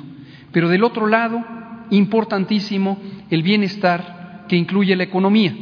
No se puede mantener el confinamiento a perpetuidad o el confinamiento no puede ser extremo al grado que cause el eh, daño económico que de por sí la pandemia está causando en todo el mundo, pero no debe exagerarse porque esto puede causar un daño también para la salud, también para la vida misma, en última instancia, si entran en quiebra una gran cantidad de sistemas económicos, incluso locales. Sobre todo nos preocupa, y no dejamos de destacarlo, ayer precisamente en el Senado lo destacábamos, la visión social de nuestro gobierno, de nuestro presidente, de nuestro proyecto alternativo de nación. Nos interesa no perder de vista la mitad de la población mexicana vive al día y no se le puede forzar a entrar en una condición de inanición, de escasez por medidas extremas. Muchas, gracias. doctor. Eh, en un segundo tema, presidente, eh, hasta el momento, ¿cuántos funcionarios de su gabinete le han eh, expresado el interés de, de, contender en las elecciones de 2021? Si tiene, nos puede adelantar nombres. Y bueno, en el caso que, en el caso de Sonora, el secretario de Seguridad, Alfonso Durazo, pues él ya, ya expresó su, su interés en lanzarse para la gubernatura, como a la candidatura para la gubernatura, pues si ya le presentó la renuncia y también si la directora de CONADE, eh, Ana Gabriela Guevara, si ya le expuso a usted su interés en también contender por la gubernatura de Sonora, ya que el PT eh, anunció que, la propondría y pues qué opina de que dos eh, miembros eh, pues de su de su gobierno estén interesados en, ser candidatos a la gubernatura de Sonora por, por diferente partido y si tiene preparados ya los relevos en caso de las renuncias. Eh, y también eh, sobre Santiago Nieto, eh, también se le, menciona, se le, menciona, para la gubernatura a, a, la gubernatura de Querétaro, pero él ha dicho pues que va a depender de lo que de lo que usted decida. ¿Qué le diría y si permitiría que se que se fuera la contienda electoral eh, pues eh, Santiago Nieto? Sería la pregunta. Nada más eso, Shaila. Sí. Este todavía eh, falta un tiempo es hasta finales de octubre. Vamos a esperarnos eh, y yo ofrezco pues aquí informarles cuando tenga este pues las eh, renuncias este, de los servidores públicos se puso como eh, límite finales de este mes entonces, todavía faltan más de 15 días. Vamos a esperarnos y yo les voy a contestar sobre lo que tú me estás este, preguntando, ¿no? Ahora todavía es muy temprano, pero te voy a contestar. Este, pues, mande secretario Durazo sí ya dijo que está interesado en la candidatura. El secretario Durazo es muy eficiente, nos ayuda mucho como coordinador del Gabinete de Seguridad. Entonces, este, está dedicado a eso. Todavía falta que él este, decida, desde luego es libre lo eh, estimamos mucho, independientemente de la amistad, porque nos ha ayudado bastante como coordinador del Gabinete de Seguridad. Pero todavía no sabemos, no nos adelantemos.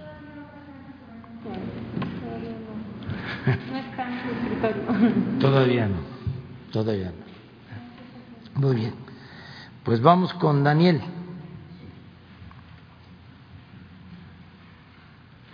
gracias, Muy buenos días, señor presidente. Buenos días, señores secretarios, eh, subsecretaria, señor subsecretario. Eh, señor presidente, vamos a retomar un poquito el tema de Genaro García Luna y de Felipe Calderón, de acuerdo a lo que usted menciona, porque hubieron cosas mucho peores. Hace 11 años exactamente, la situación del país era verdaderamente terrible en México, porque para ese momento Genaro García Luna, integrante del cártel del Pacífico y protegido de Felipe Calderón, hasta esa etapa, 2009, octubre, había eh, traficado a Estados Unidos 49 mil kilogramos de cocaína. Evidentemente esto no lo hubiera hecho si no hubiese tenido ese apalancamiento y como yo lo señalé aquí en diciembre, se había instalado un cártel en Palacio Nacional habían transcurrido para octubre del 2009 dos años, cinco meses que había sido advertido de las actividades criminales de García Luna, eh, Felipe Calderón. Y es una investigación que yo también presenté en Guerra Híbrida. Al mismo tiempo, señor presidente, eh, once meses de que había caído el, el Learjet que transportaba al subsecretario de Gobernación. Eh, la inseguridad en México se había cuadruplicado y las eh, ejecuciones extrajudiciales eran algo muy común en todo el país. Este es el resultado del narcoestado, del narcoestado que debo hacer un paréntesis y un llamado al Tribunal Electoral del Poder Judicial de la Federación, porque gracias a ese tribunal se pudo apalancar en México eh, con la impunidad electoral el narcoestado. Eh, había un trinomio del mal en ese tiempo y ese trinomio estaba comandado desde luego por Felipe Calderón, por García Luna y por Javier Lozano. Necesitaban lavarse la cara en este país, era inviable el país en esas circunstancias y todavía iban a continuar más tropelías, pero fue un acto planificado que el día 10 de octubre, después de un partido de fútbol, sucediera un ataque intrusivo a las instalaciones de la compañía de luz y fuerza del centro. A las dos horas de ese ataque sucedió algo nefasto para este país, que fue la extinción eh, de la compañía de luz y fuerza del centro, lo que se tradujo realmente en la eh, en, asesinar un proyecto histórico que significó que 44.300 personas quedaran desempleadas. Eh, transcurriendo un año de ese fatídico acto donde trataron de lavarse la cara estos eh, sujetos, el 10 de octubre del 2010 usted envió una carta a los trabajadores y jubilados del Sindicato Mexicano de Electricistas. Resumo en dos párrafos donde dice, amigas y amigos, a un año de la injusta y arbitraria decisión del espurio Felipe Calderón de quitarle su fuente de trabajo para continuar la privatización de la industria eléctrica nacional y seguir haciendo grandes negocios privados a costa del patrimonio de los mexicanos. Les reitero eh, nuestro más decidido apoyo a su lucha, el, cual eh, mantendremos hasta que se logre su reinstalación y el respeto, el respeto pleno a sus derechos laborales. En esta fase de su lucha, que también es nuestra, estamos convocando a los legisladores afines a nuestro movimiento a que impulsen una reforma legal que permita la creación de una nueva empresa y les restituya sus empleos y todas sus prestaciones conquistadas por su organización sindical a través de los años. Tenga presentes que de no lograrse este propósito por no contar con la mayoría en las cámaras de diputados y senadores, será porque los legisladores del PRI y sus jefes no han tenido la voluntad de ayudarles realmente. De todas formas, quiero hacer el compromiso ante ustedes de seguir apoyándolos de manera incondicional y que de triunfar en las elecciones presidenciales de 2012, todos ustedes, ustedes serán recontratados y será restablecida la empresa pública Luz y Fuerza del Centro. Cierro la carta, señor presidente, saltándome dos párrafos. Les mando un fraterno saludo, Andrés Manuel López Obrador, presidente legítimo de México. Eh, señor presidente, la pandemia ha empobrecido a mucha gente. México necesita la fuerza de los trabajadores en términos eh, médicos, el único que tiene la vacuna en este país para abrirle, subirle el switch a los trabajadores es usted. Quedo atento a su análisis y reflexión. Muchas gracias. Bueno, pues ya hiciste una exposición de lo primero, pues este se está haciendo la investigación, como es de dominio público, en Estados Unidos, eh, un juzgado de Nueva York, lo de García Luna, eh, y vamos a esperar el resultado. Acerca de lo de el ESME, estamos ya estableciendo comunicación con ellos. Eh, tenemos que primero conciliarlos, buscar la forma de que se unan, porque de ser un sindicato ejemplar, el sindicato más democrático de México durante muchos años, este, eh, se esmeraron los mm, políticos neoliberales en dividirlo y rompieron el sindicato. Y hay eh, pues varios grupos. Entonces estamos hablando con todos vamos a buscar la forma de llegar a un acuerdo con todos y ayudarlos en sus eh, demandas. Hay un grupo que ya este, constituyó una empresa que está operando una hidroeléctrica en sociedad con otras empresas particulares.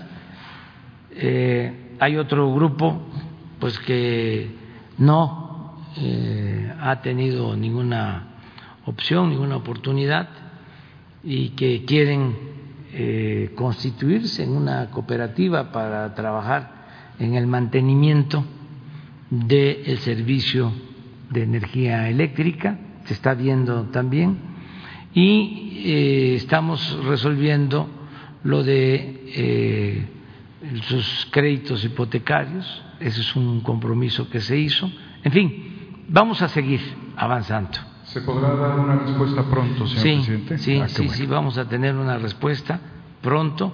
Ayer precisamente que vinieron y que se manifestaron, uno de los grupos dio instrucciones a Leti Ramírez, que está aquí, para que los eh, eh, pusiera en comunicación con la secretaria de Energía, con Rocío Nale, que ella se va a hacer cargo de atender este asunto. Ya lo está haciendo pero hay este, algunas diferencias al interior del mismo gobierno. Que se pueden arreglar finalmente, ¿no? que se pueden arreglar, claro que sí. Gracias. Siempre y cuando este, se procure que haya justicia. Muy bien. Eh, Berenice.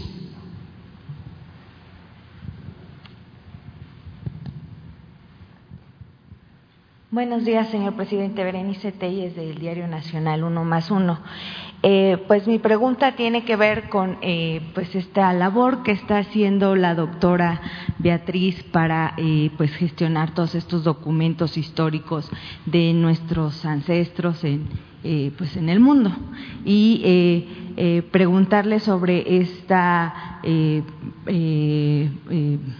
pues pretensión de que el penacho de Moctezuma eh, se ha presentado, se ha prestado por el gobierno de, Austria para eh, el próximo año en este marco de la conmemoración del bicentenario de la consumación de la independencia en nuestro país.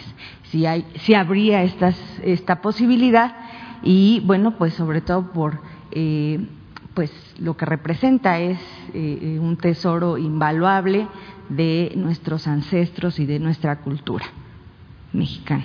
Y si me permite otra pregunta. Sí, estamos haciendo gestiones en Francia, en Italia, en el Vaticano, en Austria, en Alemania, para obtener códices, eh, piezas históricas, arqueológicas, de México que eh, están en esos eh, países, como en otros,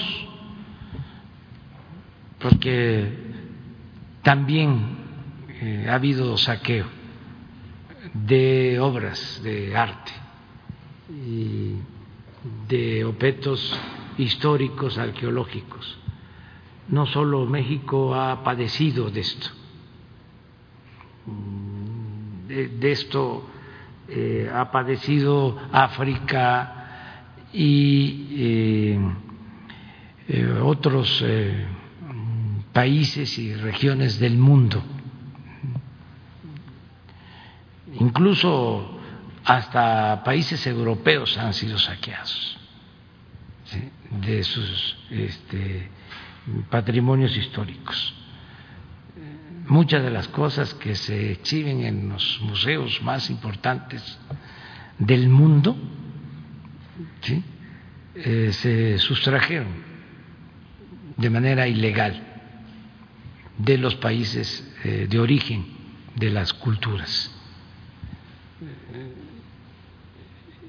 Nosotros estamos haciendo esta labor porque queremos que se exhiban el año próximo, que es eh, un año muy importante porque se van a recordar los 700 años de la fundación de México Tenochtitlan, los 500 años de la invasión eh, colonial, los 200 años de nuestra independencia nacional. Entonces, queremos que los mexicanos eh, conozcan estos códices, estas piezas, eh, y por eso el, viaje, a visita de Beatriz, estuvo en Austria, en Viena, le recomendé de que tratara lo del penacho, que insistiera en lo del penacho, aunque le dije que no era una misión fácil, que era como una misión imposible, porque los eh, austriacos eh, se han apoderado por completo de el penacho. No se lo quisieron ni siquiera prestar a Maximiliano de Austria, paisanos de ellos, este, que nació en Viena. Cuando nos invaden y imponen a Maximiliano en el Segundo Imperio, en el llamado Segundo Imperio, él eh, habla de eh, traer el penacho toca el tema, pero no lo logró. Entonces, le dije a Beatriz, insiste porque es una pieza nuestra, de México, y además porque somos nosotros muy perseverantes, ¿no? Y lo, este, difícil lo resolvemos y lo imposible lo intentamos. Entonces, eh, no sabemos todavía cuál va a ser el resultado. Ahora que regrese, ya nos va a informar y yo les ofrezco, pues, informarles de qué se consiguió en este recorrido, cuáles serían las piezas que podríamos exhibir junto con otras piezas que sí se tienen en el país, pero que son poco conocidas y queremos que todo el pueblo de México eh, constate la grandeza cultural de México. El año próximo va a estar dedicado a eso, porque eh, los colonialistas eh, han narrado la historia a su conveniencia. Siempre sucede lo mismo, ¿no? Los que conquistan o invaden tienen que justificar este acto de eh, intromisión y de saqueo y de atrocidades, eh, esgrimiendo una supuesta superioridad. Este, siempre los colonizadores, los conquistadores hablan de que vienen a civilizar, que llegan a civilizar a los pueblos y parten de que los pueblos eh, colonizados son pueblos atrasados, bárbaros. Esa narrativa existe todavía en muchos países sobre México, de un país o en aquel entonces eh, un territorio en la época prehispánica poblado por eh, gente sin eh, cultura, cuando México desde tiempo atrás de la conquista, eh, mantuvo mm, civilizaciones eh, extraordinarias mm, de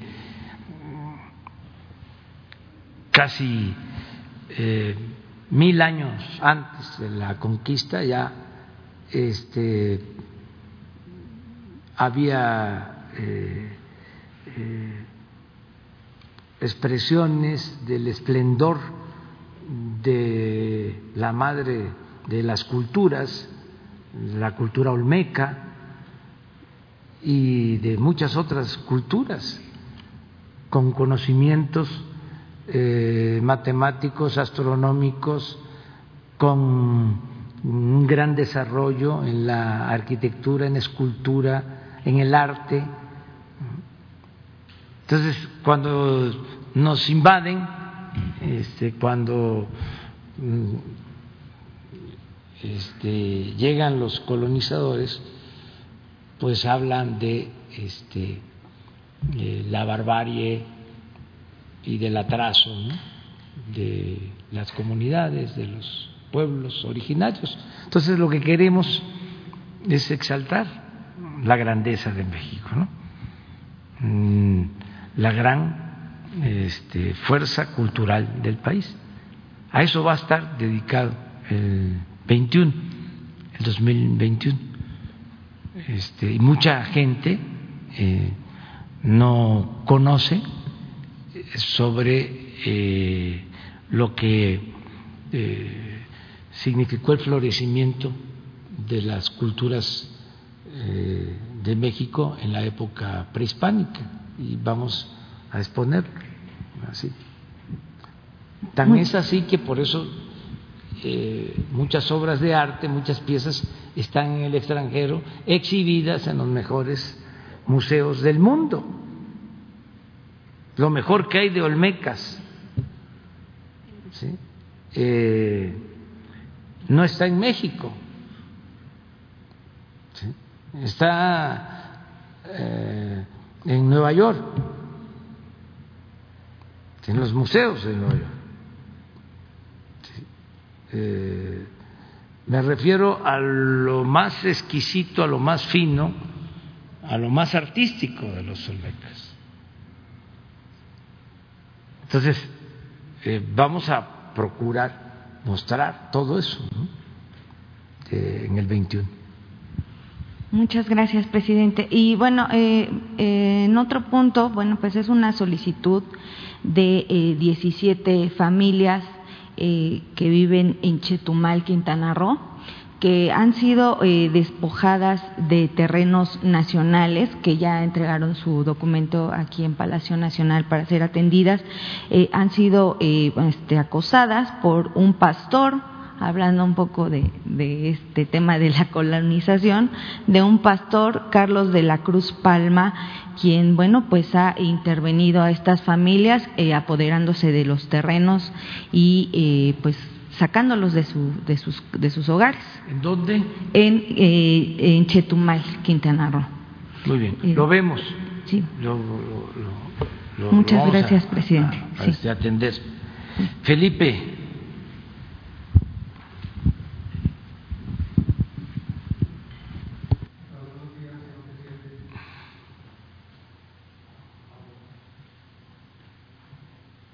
Gracias, Gaby. Buenos días, señor presidente. Felipe Fierro de tiempo.com.mx y Puente Libre. Hay dos preguntas. Un tema es de carácter del Seguro Social. No sé si pudiera atender el secretario y otro sí directamente para usted. Usted me dice por qué tema empezamos. ¿Uno de salud? Uno, no, uno es del Seguro Social para el secretario porque es de carácter económico. Para el secretario de Hacienda, Arturo Ah, Herrera. sí. Ah, bueno, empezamos por ahí. Existe una seria preocupación entre los derechohabientes del sistema 40, la- las pensiones modalidad 40 de la ley del IMSS de 1973.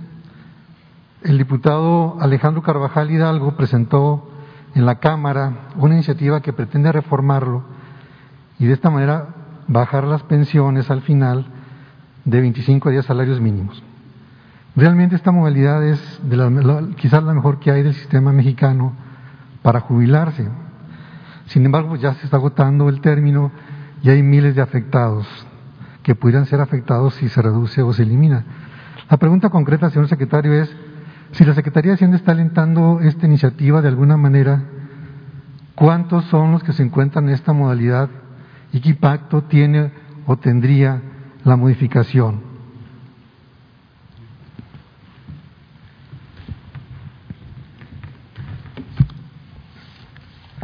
No, la Secretaría de Hacienda no está alentando esa, esta, esta, esta iniciativa.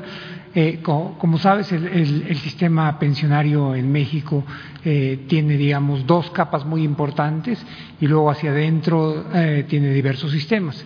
Eh, los dos grandes sistemas son el, sistema del IMSS y luego el sistema de los trabajadores que trabajan ah, dentro del gobierno. Dentro de este está clasificado entre los que están en el ISTE y los que están, por ejemplo, Pemex, eh, etcétera.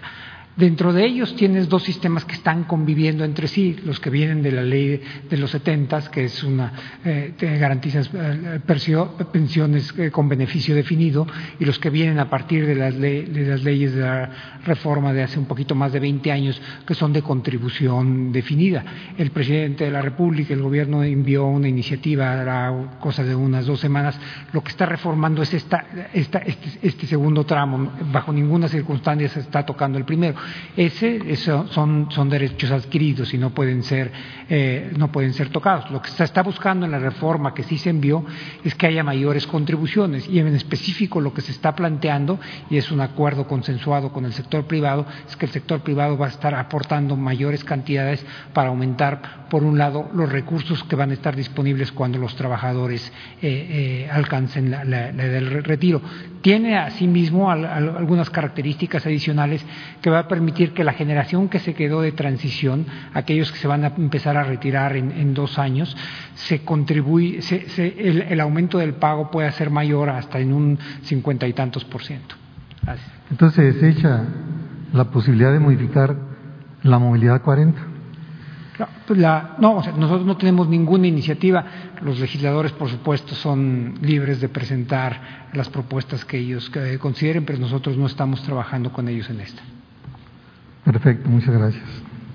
Es buena tu pregunta para aclarar algo.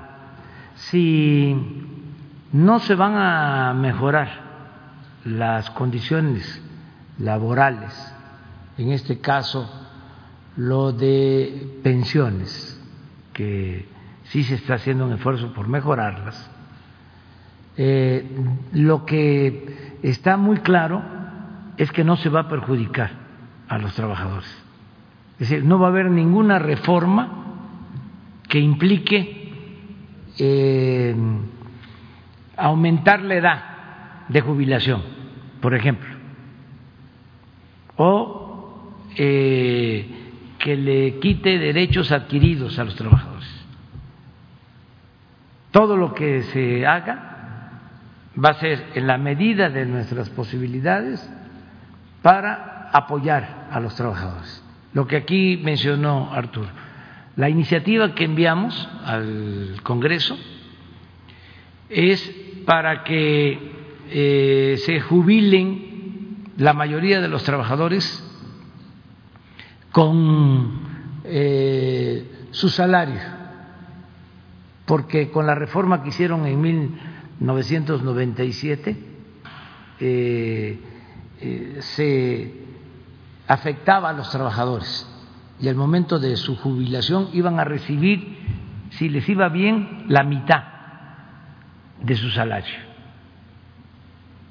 Entonces, por el apoyo de empresarios, esto hay que decirlo, eh, van a aumentarse las cuotas que paga el sector empresarial en el seguro social para que al jubilarse los trabajadores eh, tengan más ingresos. Eh, lo que se hizo mal en la reforma de ese dicho de 97 se está eh, corrigiendo. Y además, otra cosa que es importante es que las comisiones de las AFORES se van a cobrar eh, con eh, estándares internacionales. Eh, porque se cobran comisiones muy elevadas por el manejo de las pensiones. Entonces, la iniciativa que está en el Congreso es para que baje el cobro de comisiones y esto eh, permita que el trabajador tenga más cuando se jubile. Eso es eh, lo único. En lo que tiene que ver con los contratos colectivos, estamos procurando también reparar los daños. Acabamos de eh, revisar el contrato colectivo de los trabajadores del SUTERM, trabajadores electricistas, y les habían eh, quitado cláusulas los habían afectado en el gobierno anterior, incrementándoles eh, la edad de jubilación. Y se corrigió ya en el, contrato nuevo. Fue un compromiso. Lo mismo estamos haciendo con eh, los trabajadores de Pemex, este, protegiéndolos de que no haya despidos. O sea, no quitándoles eh, prestaciones. Y a los trabajadores al servicio del Estado, nada más que este, tengamos la vacuna este, y que siga mejorando la economía, porque afortunadamente se está recuperando la economía. Eh, tenemos el compromiso de también ver lo de las pensiones de los trabajadores al servicio del Estado. Por eso, eh, quienes eh, tienen esa preocupación. Sí, están nerviosos. Sí, que estén tranquilos, porque no va seguramente a aprobarse ninguna iniciativa que afecte a los trabajadores. Gracias, señor presidente. En otro tema, en relación al bloqueo de las vías del ferrocarril en estación Consuelo, en Chihuahua, una zona que usted conoce muy bien, ya tiene más de un mes, es un punto estratégico porque ahí pues se desvía el tránsito de mercancías hacia la frontera con Presidio y con El Paso, Texas. Hay una grave afectación en el sector maquilador, principalmente los sectores automotriz, aeronáutica, la industria cementera, cervecera y también agropecuaria. Hablan de pérdidas de cerca de 20 mil millones de pesos, según cálculos de diversas cámaras lo que además ha obligado a algunos paros técnicos con pago parcial a los trabajadores o de plano los han despedido. Los organismos de la iniciativa privada le han enviado cartas, publicados plegados solicitando su intervención amable para resolver este problema. Sabemos que hay un conflicto entre el gobierno del Estado y la Federación. El Estado ha fracasado en intentos y negociaciones para desalojarlos y por otra parte ha declarado que es competencia y jurisdicción federal y que la Federación tiene que resolverlo, que no es problema del Estado. Por otra parte, usted indicó que el Estado generó el problema y el Estado tiene que resolverlo. Pero también aquí hay que reconocer, en este contexto, la manipulación política de intereses electorales, ustedes lo han denunciado muchas veces, intereses políticos también hay, inclusive intereses delincuenciales por la zona que se afecta en este conflicto, incluyendo el narcotráfico. Está muy complejo el escenario. Sin embargo, la pregunta es, ¿qué deben esperar los ciudadanos ordinarios, los empresarios, que son terceros, perjudicados, diríamos? ¿Qué mensaje les daría a este asunto que, bueno, las, las vías tomadas les perjudica seriamente? ¿O si de plano deben esperar que ya no hay solución? Sí, mire, esto se origina por la manipulación que se echó a andar eh, con eh, el propósito de no entregar el agua o de utilizar la bandera de la defensa del agua de Chihuahua con propósitos electorales. Esto eh, lo crearon allá, es un asunto que surge de intereses este, eh, creados en Chihuahua, eh, que se permitió por parte de las autoridades locales, incluso autoridades municipales, de esa región y como tú lo mencionas, hasta con este, la participación de gentes eh, que está buscando que haya violencia o está provocando para que eh, se use la fuerza y haya violencia.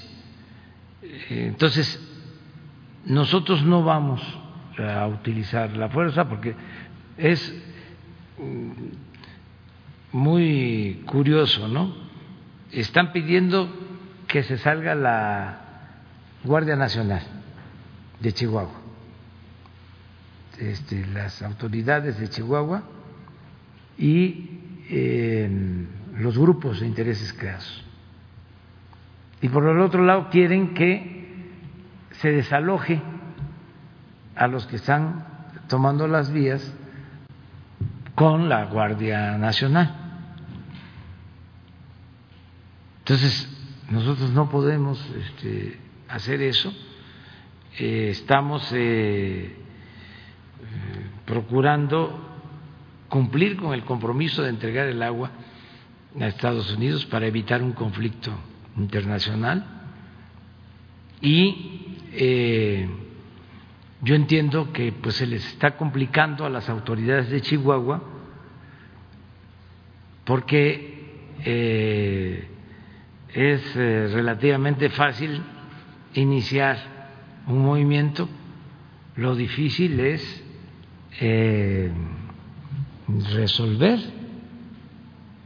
y levantar el movimiento. Ahora no pueden, este, se les fue de las manos y nosotros pues no vamos a ir con la fuerza pública a reprimir al pueblo, eso no lo vamos a hacer. ¿Gobernación está participando en la negociación con los que están tomando las vías? No, porque ese es un asunto del Estado. Ellos alentaron eso. Y de un partido, y de un candidato Senador. que quiere, sí, que quiere ser el gobernador. Gustavo Madero. ¿Mande? Gustavo Madero. Sí. Eh, él se aparece ahí este, en todos los mítines, se pone ahí su sombrero y, este, y aparece en todos los actos. Y ellos iniciaron esto, pues ellos tienen que buscar la solución. Ni modo que nosotros este, utilicemos la fuerza para este, desalojar a la gente. Muy bien, señor presidente. Sobre el mismo punto, pero en relación al asesinato de, de Jessica Silva, Jessica Estrella Silva, no sé si usted tenga información sobre cómo van las investigaciones. Usted afirmó que se iba a hacer justicia ante este lamentable evento y si ya se judicializó el caso. Ya tardaron mucho en la Fiscalía también Estatal de Chihuahua.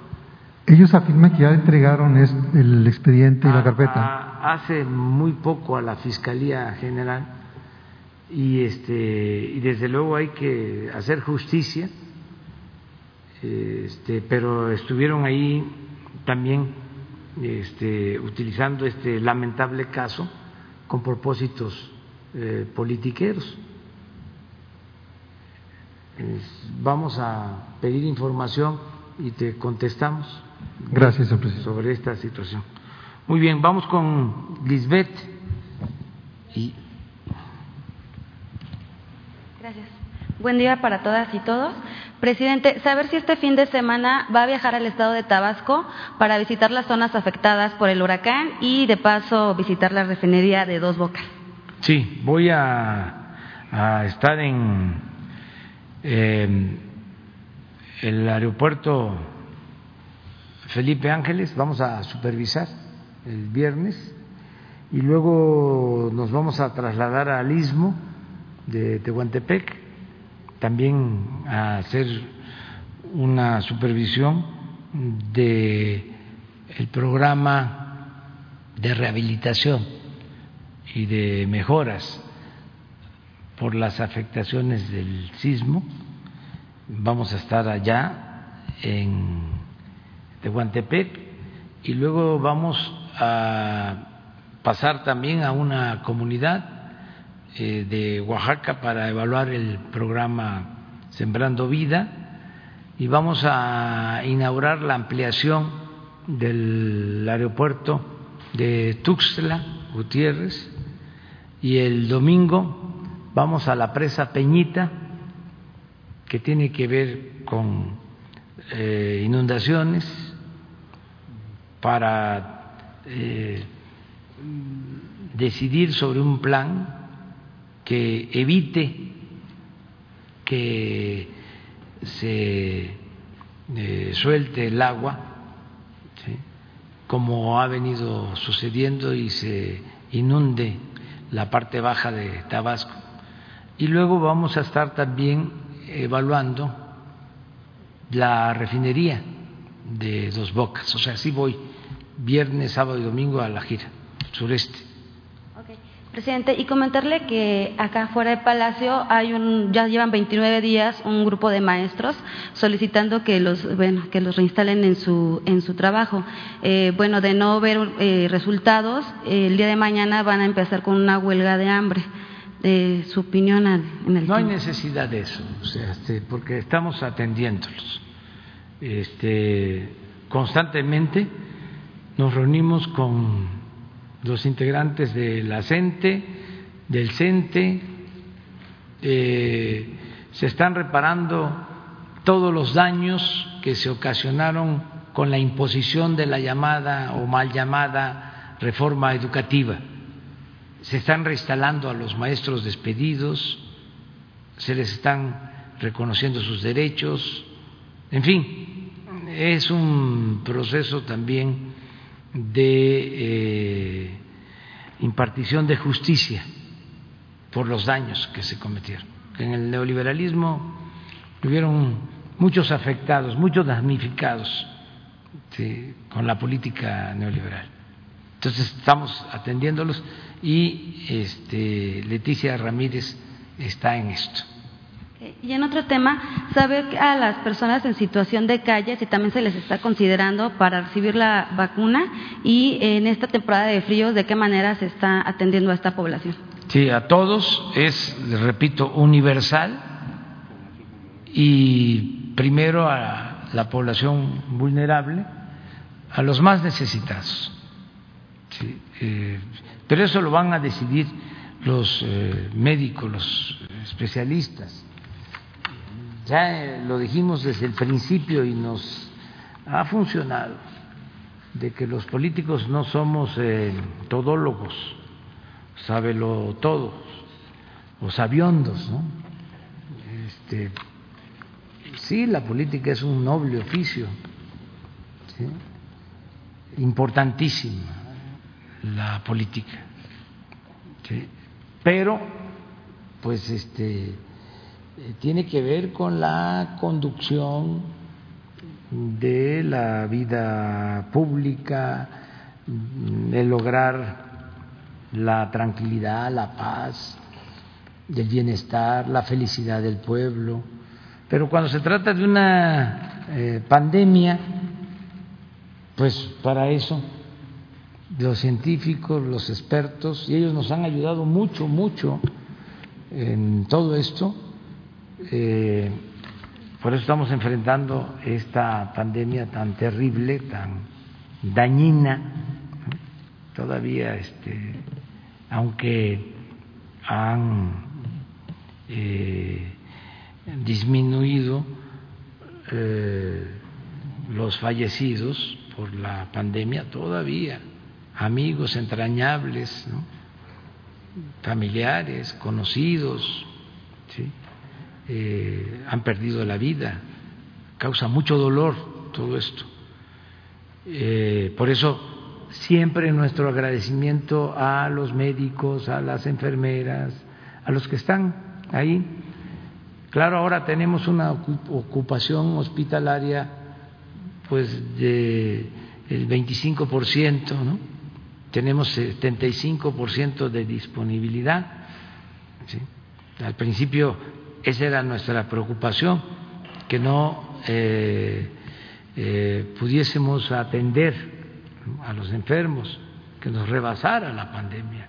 Afortunadamente eso no este, fue así y ahora lo que estamos haciendo es este, mm, buscando eh, que los hospitales que